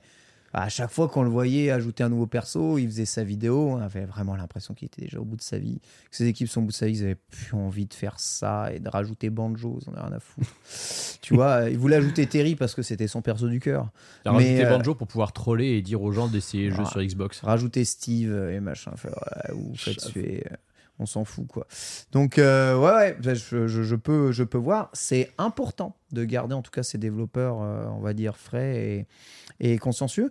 Maintenant, est-ce que Nintendo sait aussi faire place un tout petit peu à la jeunesse et à la nouvelle créativité, aux nouveaux développeurs? Ou est-ce que c'est toujours euh, une entreprise japonaise qui, eh bien, on va dire, se fait diriger par les vieux qui sont là depuis euh, 1500 ans bah, Après, Certains disent que la Switch est une idée plutôt de la jeunesse, mais est-ce que c'est vraiment vrai ça? Bah, après, le truc, c'est que c'est le problème de la rétention, c'est que, c'est que du coup, bah, les anciens, ils sont toujours là, quoi. Ouais. Donc forcément, il faut qu'ils aient bien une place, et forcément, les anciens, bah, c'est ceux qui sont en haut de la hiérarchie. Hmm. euh, c'est un truc qu'il disait au début de la génération Switch. Il y, y a un moment où il parlait beaucoup du fait qu'il y a une nouvelle génération qui prend le contrôle, qui et, euh, et je, je, je sais plus qui, peut-être Miyamoto ou peut-être quelqu'un d'autre qui soulignait ça et qui disait voilà oui c'est c'est c'est des jeunes qui euh, qui maintenant qui ont qui prennent les postes à responsabilité importants, les postes de réalisateur, même de producteur. Et puis après, il s'est repris en disant Enfin, je dis les jeunes, mais ils ont 40, 50 ans. c'est ça, voilà. voilà. De c'est- son point de vue à lui, c'est des jeunes. Ouais. Ils ont 20 ans d'ancienneté. C'est Miyamoto qui grattait déjà le pixel art du Zelda 1. Voilà, c'est Ouais. c'est ça le truc. Maintenant, après, euh, aussi Nintendo, alors encore une fois, je parle de Nintendo EPD, de leur studio principal. C'est aussi un studio qui fonctionne beaucoup, qui a un raisonnement très euh, démocratique, on va dire. Euh, C'est-à-dire que, tu vois, le développement, tu as deux approches. Tu as l'approche euh, dictatoriale où c'est ceux qui sont tout en haut de la hiérarchie Ouais. qui disent à ceux qui sont en dessous Ouais. ce qu'ils vont faire. Ils définissent ensemble que, comment va être le projet et ils disent aux autres, voilà, tu fais comme ça. Nintendo a pas trop tendance à fonctionner comme ça. Nintendo, il y a beaucoup plus. Les développeurs ont plus tendance à. à- App- Apportez vos idées, euh, ça Ouais, peut voilà. être une bonne idée, tu vois. c'est- un truc qui a été beaucoup expliqué dans le cas de Breath of the Wild où, ça, où ils ont vraiment investi le truc. Tu sais, t'as l'exemple de Mario Bros Wonder aussi où euh, ça c'était assez intéressant Oui, parce grosse que boîte et idées, ils ont mis toutes les idées dans une boîte. voilà et t'as aussi le truc que je trouvais assez intéressant sur euh, l'impact du Covid sur le développement où en fait du coup bah, le- toute la période où ils étaient obligés de Ouais. travailler de chez eux Ouais. Mais du coup, ils se sont dit, mais attends, mais vu qu'on on- maintenant les réunions, on les fait en visio. Avant, les réunions, on les faisait dans une salle, donc euh, on pouvait euh, accueillir que 15 personnes dans la salle. Mais là, en visio, on peut mettre toute l'équipe dans les réunions. Et du coup, ils faisaient les réunions avec l'intégralité de l'équipe. Ouais, mais c'est pas la cacophonie. Et bah, euh, en fait, la plupart des gens ne prenaient pas la parole, mais ils disaient, voilà, euh, normalement, vous n'êtes pas dans les C'est réunions. un live stream en fait. Mais vous pouvez continuer à bosser. C'est voilà. Vous, vous- vous bossez dans votre coin, mais à côté, vous pouvez entendre ce qui se dit dans la réunion. Comme Ils ça, apprennent des vous- process en fait. vous êtes au courant de où en est le projet. Si jamais il y a quelqu'un qui dit une connerie, vous pouvez intervenir éventuellement, tu vois. Euh, et enfin, il y a vraiment ce côté, voilà, tout le monde peut intervenir, tout le monde peut euh, apporter ses trucs. Alors après, je, je dis ça, je sais pas à quel point euh, c'est effectivement le cas, et je pense qu'il y a forcément le poids de la hiérarchie qui reste, qui reste un. Enfin, c'est une entreprise japonaise, quoi. Mais, euh, mais a priori, Nintendo est quand même une société où euh, même les, les jeunes qui débutent peuvent euh, amener des contributions importantes dans les jeux euh, potentiellement. Alors je vous rappelle, hein, même si Nintendo reste une entreprise opaque, il faut le savoir que si vous êtes euh, actionnaire hein, chez Nintendo, vous euh, recevez les bilans de Nintendo et parmi les bilans, vous avez aussi eh bien, tout le compte rendu fait par Nintendo ses actionnaires. C'est une obligation légale, ils doivent le faire, ils doivent le produire, ils doivent d'ailleurs dire la vérité. Hein. S'ils ne disent pas la vérité, c'est c'est très très chaud. Et dedans, bah, on peut y apprendre tout un tas de choses. Cumuler à ça les interviews que donne Nintendo sur les différentes périodes de, leurs histoires et différentes périodes de développement, notamment durant la promotion des jeux, on arrive bout à bout à, apprendre des tas de choses. D'ailleurs, euh, voilà, comment savoir toutes ces choses-là? Euh, Voilà, je vous rappelle, hein, vous avez euh, toujours les bouquins de Florent Gorge, hein, l'histoire de Nintendo. hein. Le mec a écrit quatre bouquins quand même sur l'ensemble de l'histoire de Nintendo, sourcés avec des, des, directement des, interviews hein, d'internes chez, Nintendo, d'anciens internes chez Nintendo, qu'il a lui-même rencontré. Donc, euh, bah, bon, on est des passionnés de chez Nintendo en France, donc on est, on est allé chercher. Bah, voilà, comment on sait tout ça? Ça s'appelle du journalisme. hein. Euh, je sais, c'est devenu très très rare, mais euh, C'est important, le journalisme. voilà, ça existe encore. Après, dans, dans, dans le cas de, de, de ce qu'a fait Flo, c'est c'est plus un travail d'historien. Ah ouais, là, carrément. euh, C'est- là, Même si je sais qu'il est un peu prudent là-dessus, mais, Ouais. mais c'est un vrai travail d'historien de, de- parce que, comme tu dis, hein, c'est des, c'est- c'est c'est des- essentiellement des anciens employés qui. euh, Il y a tout, il y a tout un, un travail de confiance à avoir d'abord, à tisser Mm. des liens pour pouvoir les amener à faire une interview. C'est difficile de faire parler les gens, c'est difficile d'avoir des documents sur euh, les choses internes sur Nintendo. Alors pour clôturer ce dossier, il y a une question qui a été posée. Ensuite, on va passer à l'FAQ, bon, qui est encore très très très sérieux. Si tu as des questions, n'hésite pas. Antistar, euh, euh, quid de la stratégie d'expansion et de rachat de studios? Tout le monde y va. Euh, eh bien, euh, d'un côté des autres grandes entreprises du jeu vidéo, Nintendo est très timide et semble ne sécuriser que ce qu'ils ont peur de perdre finalement. Euh, Ah, j'ai pas envie que quelqu'un d'autre achète ce studio, on en a vraiment besoin. Je l'achète, mais c'est pas vraiment que j'en ai envie. Vont-ils se mettre à se développer ou veulent-ils toujours rester à échelle relativement dire humaine, ils sont quand même 3-4 000 je crois chez Nintendo, mais euh, à, à échelle modérée. Euh, oui, bah, je pense que. En fait, là, ils, ils ont, euh, ils ont tout un plan de, de, de- d'investissement massif pour accroître leurs effectifs, mais essentiellement leurs, leurs effectifs internes, hein, sans, Ouais. euh, sans nécessairement passer pour, par des ouais. rachats. C'est pour si- développer euh, des jeux en plus haute définition, etc. etc. Oui, voilà, dev, parce quoi. que, euh, bah, enfin, oui, plus ça va et plus les, les, les développements euh, nécessitent des équipes de plus en plus grandes. Vous avez doublé leur effectif à la sortie de la Wii U, hein, enfin avant la sortie de la Wii U, hein, il me semble, hein, pour développer certains jeux. Ouais, alors ça dépend des, ça dépend des, des- des studios, mais en fait, le truc, c'est que c'est toujours compliqué parce que, encore une fois, je parle de Nintendo EPD.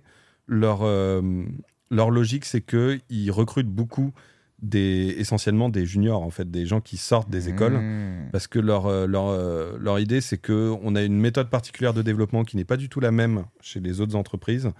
Donc, si on recrute des gens qui ont bossé chez les autres Ouais, entreprises, ils arrivent ici. euh, il- voilà, c'est- beaucoup plus facile de former quelqu'un qui n'a pas d'expérience en fait que de former quelqu'un euh, qui a eu une expérience, mais de lui dire non, faut que tu fasses différemment quoi. En fait, ils, Ils sont des couvreurs de talent Nintendo. en ou alors ils font, ils font des CAP en fait. C'est- Oui, alors après, ce que je dis est de moins en moins vrai parce que forcément, Il euh, faut savoir utiliser Unity, il faut savoir utiliser Unreal, il faut savoir Bah, utiliser en pas fait, mal de trucs maintenant. plus, plus ça va et plus tu as besoin d'aller débaucher. Ouais. euh, forcément, tu es un peu obligé, mais c'est vrai que historiquement, ils ont cette volonté de recruter juste des gens qui sortent des écoles et ensuite de, euh, bah, de- que ces gens-là fassent toute leur carrière chez Nintendo. Quoi. Ouais. Là, maintenant, ça se fait de moins en moins parce que, euh, enfin, c'est c'est pas que ça se fait de moins en moins, c'est que ça se fait de plus en plus aussi d'aller chercher dans les autres entreprises.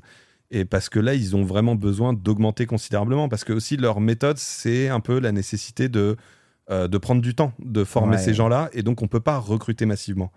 Là, ils sont un peu obligés ah, de, de Ah, recruter massivement maintenant. Quoi. C'est, il y a- il y a- c'est, je pense que c'est vraiment euh, le, le défi principal pour les années à venir de, de Nintendo, c'est de réussir à grossir sans que le savoir-faire de Nintendo soit dilué dans cette nouvelle masse d'employés. Il n'y a pas beaucoup de boîtes que tu peux racheter hein, quand c'est comme ça. Ceux qui travaillent avec eux depuis des années. Bah, c'est surtout, euh, surtout recruter, quoi. C'est surtout euh, éventuellement débaucher, c'est surtout recruter en masse. Et c'est surtout aussi euh, s'agrandir parce qu'il faut bien les accueillir. Donc, euh, d'où le nouveau bâtiment, là, il est Voilà. toujours pas construit, là. On l'attend. hein. Le nouveau bâtiment qui est retardé, même. Ouais. Qui est officiellement retardé parce qu'ils veulent le faire encore plus grand que ce qui était prévu. Ah, voilà. Euh, et parce que voilà, ils, ils voient bien. Mais tu sais qu'en attendant, ils ont loué des bureaux à proximité Ah ouais pour, pour euh, quand même commencer à accueillir plus de monde. Ah, mais c'est pour ça qu'il y a du monde à la boulangerie à midi alors. Exactement. Punaise. Ils ont déjà commencé à bosser, il faut pas croire. hein. Ah, Donc, euh, enfin voilà, tout ça pour dire que je pense que ça va surtout fonctionner par le recrutement plutôt que par les acquisitions de- d'entreprises euh, du côté de Nintendo. Antistar. Moi, j'ai une question sur les acquisitions de studios. Euh, tu dis que ils ont, s'ils achètent des studios, c'est plus par, pour les sécuriser parce qu'ils ont peur de les perdre, parce qu'ils en ont vraiment besoin. Est-ce qu'on peut en déduire du coup que le rachat de Next Level Games, euh, il résulte d'une crainte de perdre ce studio? Euh, bah, je, alors moi, je, il, me semble que c'est tout simplement que les, les actionnaires voulaient vendre en fait. D'accord. Et Donc, que- s'est jeté sur l'occasion. Et euh, bah oui, enfin ils se sont jetés Non, sur l'occasion, oui. mais effectivement par crainte que Ouais. quelqu'un d'autre les achète et que ça change tout quoi. Oui, parce que ceux qui font les Dimension, qui font Mario Strikers, Voilà. qui ont fait c'est euh, finalement c'est Tu sais, que Rare, c'est comme ça que ça s'est passé hein, à Mm. l'époque. hein. C'est Rare, euh, c'est simplement que les, les frères Stamper voulaient vendre et euh, ils sont allés voir Nintendo en leur disant bah voilà, euh, on voudrait que on veut vendre donc rachetez-nous. Et Pourquoi ils ont dit non, Nintendo d'ailleurs Mais ils ont pas dit non, c'est juste qu'ils ont dit bon bah d'accord, mais ils ont proposé un montant qui était trop faible en fait. Ah. Et parce qu'ils s'en foutaient en fait. Et, et, et, et du coup, bah, les frères Stamper, ils sont allés voir ailleurs. quoi. Et c'est pour ça qu'après, Rare s'est fait racheter. Mais je pense que là, ils sont un peu plus conscients que, euh, ouais, euh, non, ce serait bien de conserver quand même ce, partenaire-là. Donc, euh, ok, on les rachète. Quoi. Voilà, vous savez tout euh, évidemment sur eh bien à la fois un tout petit peu le fonctionnement de Nintendo, leur bilan, leur santé financière et Nintendo est une entreprise un peu particulière hein, qui forme des artisans pour euh, bah, continuer de créer des jeux vidéo. Ça devient de plus en plus rare. Vont-ils pouvoir fonctionner dans un monde en plein changement? On verra ça plus tard. On va passer à la FAQ. Vous avez eu des tas de questions, donc on fait vite. Let's go.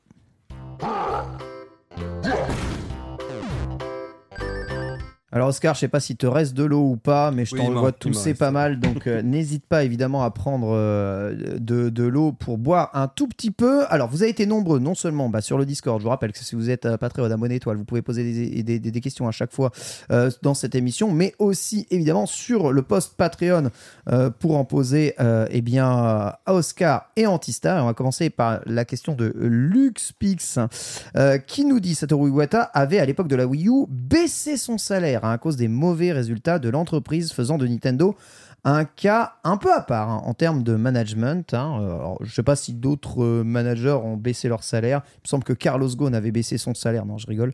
Euh, Est-ce que malgré le fait que j'ai failli tuer Pierre, j'ai failli tuer Pierre. Est-ce que malgré le fait que la Switch marche très bien, euh, on, arrive à avoir des indices pour savoir si cet esprit est encore présent chez Nintendo? À savoir, euh, bah, l'esprit, euh, si ça va mal, ça va mal pour tout le monde. Et le grand patron, il s'en tire pas de toute façon bien, c'est sa faute et il assume. Bah après, en fait, t'as as quand même une, une constante dans, dans, le, dans les entreprises en général hein, euh, sur, euh, sur le, le fonctionnement des salaires des, des patrons, c'est que tu as généralement la majorité, voire euh, c'est plutôt dans les 70%, je crois, du salaire du patron qui est basé sur des, sur des objectifs, sur, euh, sur la bonne santé de l'entreprise, en fait, sur des, sur des performances et des bonus, en fait, d'une Ouais. certaine manière. Euh, c'est c'est le cas aussi chez Nintendo. euh, C'était le cas aussi. euh, Ils sont gros, mais ils sont pas énormes les bonus, là j'ai vu, euh, par rapport à d'autres entreprises japonaises hein, chez Nintendo. Bah, bah après quand même, maintenant ils sont, ils, ils sont parmi les mieux classés dans le dans, enfin, dans le domaine du jeu vidéo. Maintenant, oui, c'est vrai que c'est, c'est- pas forcément, ça atteint pas des sommets incroyables comme d'autres entreprises. Euh, après, le truc, c'est que dans le cas de Satoru Iwata, la particularité, c'était que lui, il baissait son salaire standard aussi. Ok. Euh, donc là, effectivement, il y avait une particularité. Mais ce que je veux dire par là, c'est que de toute façon, même si. C'est très rare parce que de toute façon, les patrons, ils vont dire Bah oui, mais regardez, 70% de mon salaire est basé sur euh, la performance de l'entreprise. Donc de toute façon, mes- ma rémunération Baisse, réduit si. ouais. voilà. Euh, après, voilà, Iwata, il avait fait un truc en plus particulier par rapport à ça. Je ne sais pas si, si ce serait reproduit. Globalement, malgré tout, les, les salaires Nintendo sont plus importants aujourd'hui hein, qu'à l'époque d'Iwata. Oui, hein. oui, ils ont augmenté leur salaire, euh, Les- un peu, même des dirigeants. Oui, oui, des Mm. dirigeants. Oui, je parlais Mm. des dirigeants. Alors après, Oui. oui, des, des employés aussi. Là, ils ont augmenté, mais là, tout le monde augmente dans le, dans, au Japon. euh. Voilà, bon, Capcom a augmenté, Sega a augmenté. euh. On verra bien entendu si la prochaine génération se casse un tout petit peu la gueule. Question un peu générale hein, euh, de euh, S. Heur. Je vais y arriver. Euh, remake d'Ocarina of Time, vous le voyez pour quand Hein? Ça pourrait arriver quand même. Il y a des remakes partout. On voit des tas de jeux. Il y a eu un remaster sur 3DS, mais finalement c'est le jeu de base. Est-ce qu'il aura le droit à un remake Ocarina? Alors, si on veut être factuel, il a déjà eu droit à un remake, puisque sur 3DS, c'est un remake. C'est vrai que c'est un remaster. remake. Par contre, Ouais, c'est vrai que c'est un euh, remake, remakester. Par contre, en vrai, si, euh, si on a vraiment une, Switch 2 qui est beaucoup plus puissante que la première, mais quand je te parle de beaucoup plus puissante, on voit vraiment la différence. euh, je pense que ça serait un très gros projet pour Nintendo, comparable au projet de Final Fantasy VII Remake par, Square pour la PS4 à l'époque. Euh, sachant que on est arrivé à la fin d'un arc dans, dans le développement des Zelda avec Breath of the Wild puis Tears of the Kingdom, qu'on sait très bien qu'ils vont partir sur quelque chose de différent. Est-ce qu'ils s'assureraient pas la facilité du remake d'un des jeux les plus populaires de tous les temps, si ce n'est le plus populaire de, de tous les temps chez Nintendo, euh, en jouissant enfin de la Ouais. puissance d'une console qui le permet? Ouais. Moi, je me demande si ça serait pas justement un des projets phares de la Switch 2. Ce Projet facile, ça c'est sûr. hein, on, est- on aimerait quelque chose d'un peu plus innovant, mais moi je me souviens quand j'ai joué pour la première fois la démo de FF7 Remake, j'ai vu l'intro de FF7 Remake, je me suis dit Ocarina Jamais- comme ça, non, non, trop pire- bien. Non, non, non, je me suis dit, putain, dire que Nintendo fera jamais ça avec Ocarina of Time alors qu'il alors ferait un blé monstrueux. Et si vraiment ils ont une console qui a la puissance minimale d'une PS4, ils peuvent faire quelque chose qui Ouais, ressemble à ça. Après la comparaison avec Breath of the Wild, aujourd'hui avec Zelda, c'est terrible.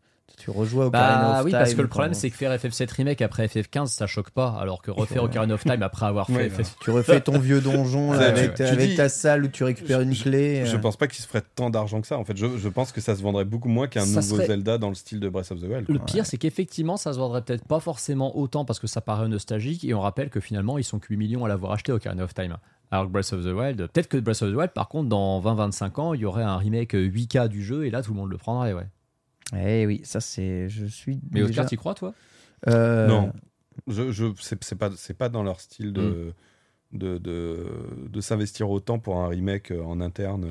Enfin, je vois pas en tout cas l'équipe interne de faire un, faire un remake euh, vraiment, enfin comme tu dis quoi, traitement à la FF7 remake quoi, je ça, ça, ça m'étonnerait, ça, me paraît improbable. Question de Daruxan. hein. Quels sont les meilleurs critères pour évaluer la bonne santé financière d'une entreprise hein? Et en se basant sur ces critères, quelles ont été les meilleures et les pires périodes de Nintendo d'un point de vue économique? Oscar.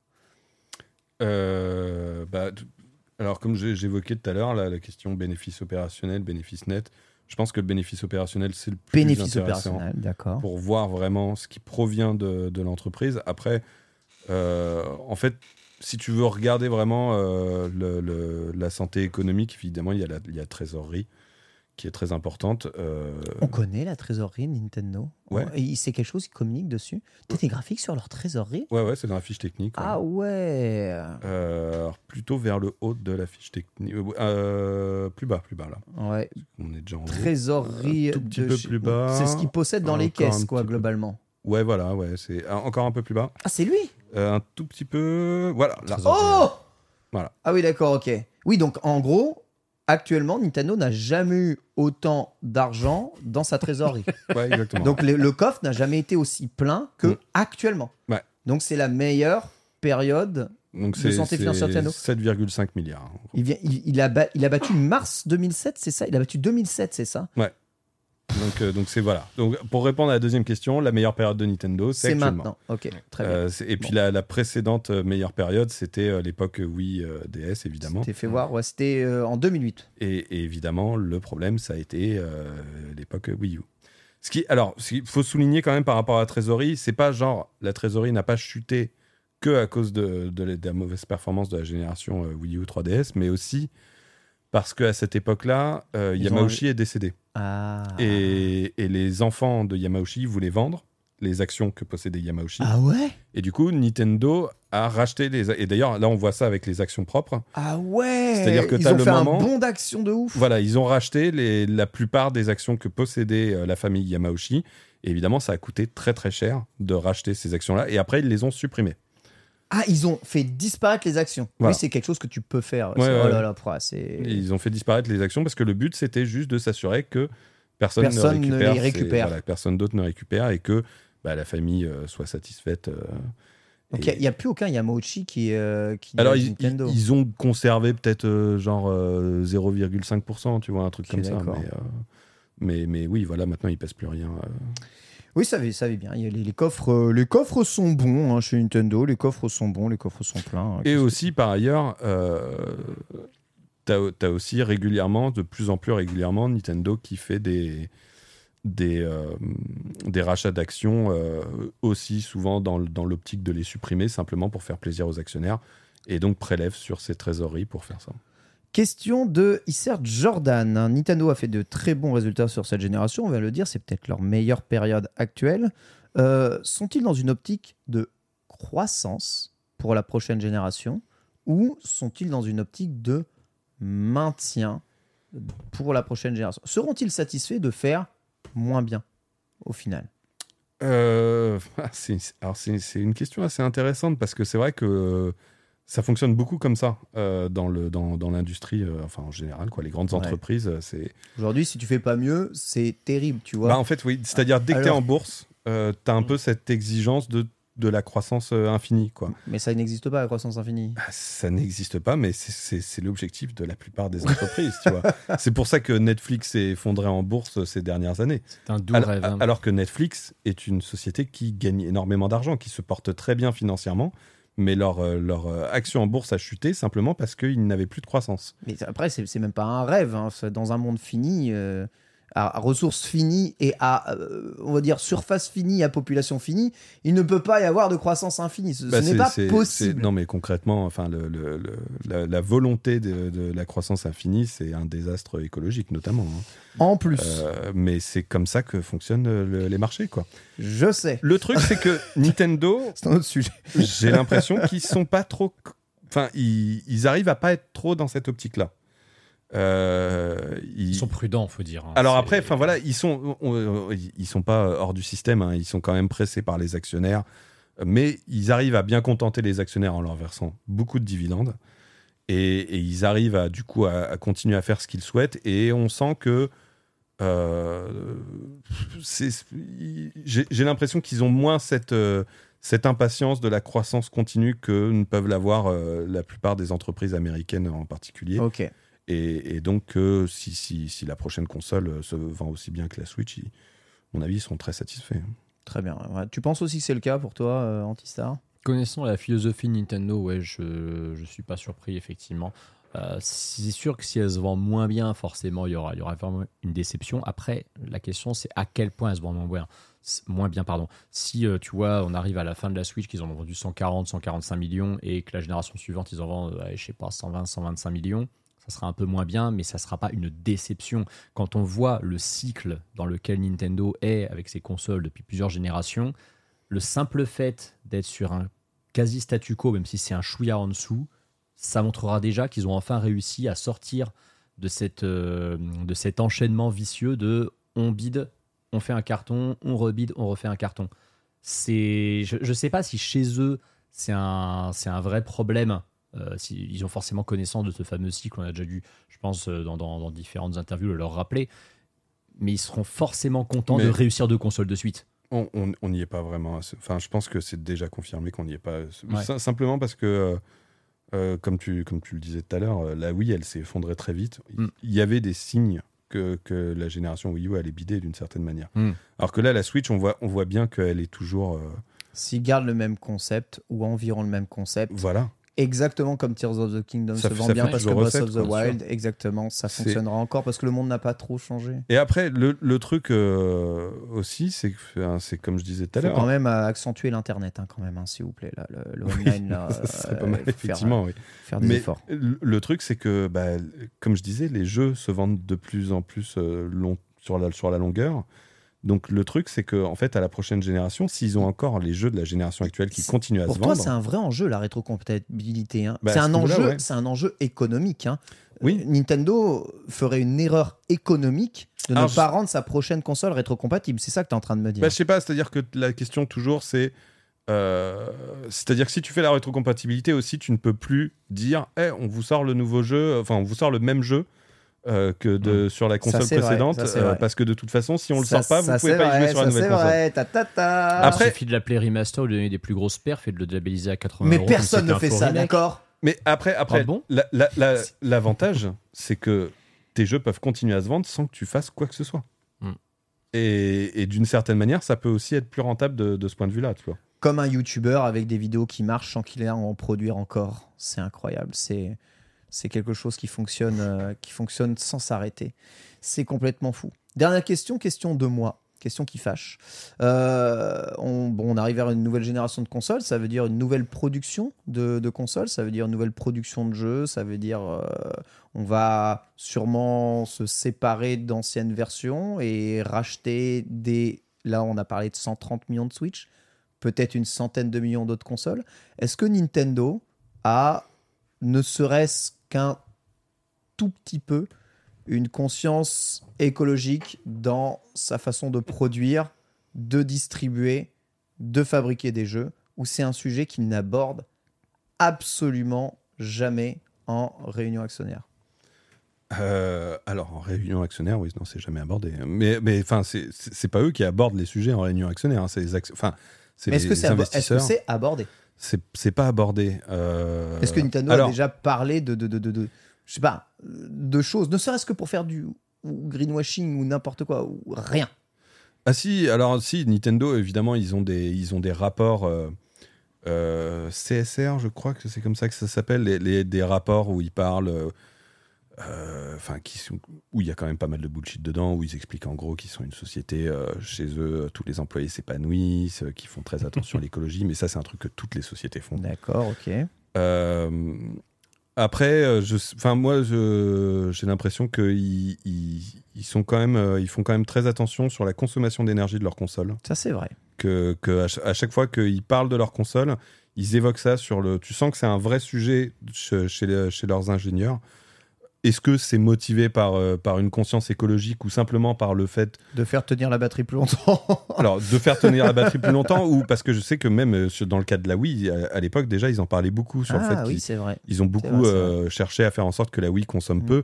C'est peut-être aussi juste pour que la, la- la facture d'électricité de leurs Ouais, consommateurs. hein, oui, aussi, bien sûr, bien sûr. voilà, mais en tout cas, oui, ils font attention à ces choses-là. Après, bon, j'ai pas l'impression que c'est non plus une entreprise qui. De toute façon, c'est, une, ça reste une entreprise. Hein. Euh, c'est pas sur eux qu'il faut compter pour, euh, pour résoudre les problèmes euh, qu'on a avec l'écologie. hein. Euh, donc, euh, donc euh, bon.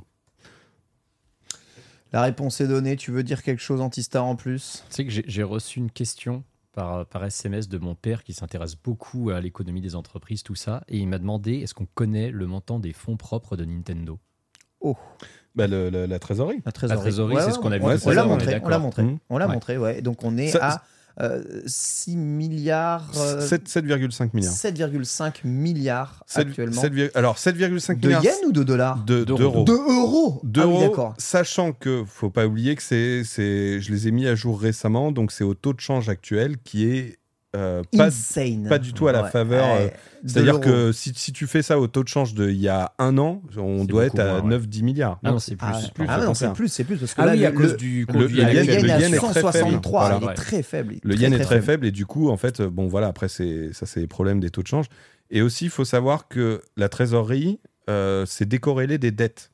Donc une entreprise peut avoir Ah. une très bonne trésorerie, mais peut avoir des dettes importantes. Nintendo n'a pas de dette. Nintendo, Ah, c'est génial. mais Nintendo n'a pas de dette. C'est fabuleux. Eh bien, mesdames et messieurs, je pense qu'on peut se terminer là-dessus. Vous comprenez On aurait pu Nintendo- résumer depuis le début. hein. Nintendo ne vous doit rien, Voilà. vous entendez Ils ne vous doivent rien. Euh, ils n'ont pas de dette. C'est absolument merveilleux.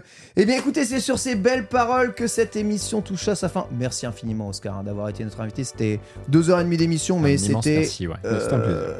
Incroyablement instructif, Et puis, et puis, incroyablement bah, divertissant. merci pour l'invitation. Et puis, Ah, bah, remercie les patriotes. et C'est eux qui t'ont merci invité. aux patriotes pour, euh, Évidemment. pour, le, pour le trajet et tout ça. Je vous rappelle que vous pouvez évidemment suivre Oscar Le Maire et l'intégralité de son travail sur son site Patreon Ludostri. Voilà, l'abonnement c'est comme un sub Twitch, hein, c'est 5 euros par mois, donc vous pouvez le faire sur Twitch. Vous pouvez retrouver la totalité, et pas que sur Nintendo, des chiffres, des articles, des découvertes et évidemment des mises à jour quotidiennes dans, enfin hebdomadaires dans vos boîtes mail. Voilà, donc n'hésitez pas à le faire parce que c'est aussi grâce à lui qu'on a toutes ces informations. Euh, il, voilà, sincèrement, euh, le monde euh, du journalisme et du jeu vidéo euh, le pille euh, constamment. D'accord? Donc euh, rendons à Oscar ce qui appartient un tout petit peu. À Oscar, ça fera pas de mal. Merci beaucoup, Antistar. Merci beaucoup, Ken. Merci beaucoup, mon très cher Pierre. Merci beaucoup. J'ai remercié la totalité des patriotes déjà la semaine dernière. hein. on passera la semaine, euh, on passera, je crois, au mois prochain. Et bien à la semaine prochaine. Donc voilà, merci à vous toutes et à vous tous d'avoir été si nombreux à nous suivre. Encore merci une fois, Oscar. On se retrouve la semaine prochaine. Bisous à tous. Ciao. Hi, I'm Daniel, founder of Pretty Litter. Cats and cat owners deserve better than any old fashioned litter. That's why I teamed up with scientists and veterinarians to create Pretty Litter. Its innovative crystal formula has superior odor control and weighs up to 80% less than clay litter. Pretty Litter even monitors health by changing colors to help detect early signs of potential illness. It's the world's smartest kitty litter. Go to prettylitter.com and use code ACAST for 20% off your first order and a free cat toy. Terms and conditions apply. See site for details.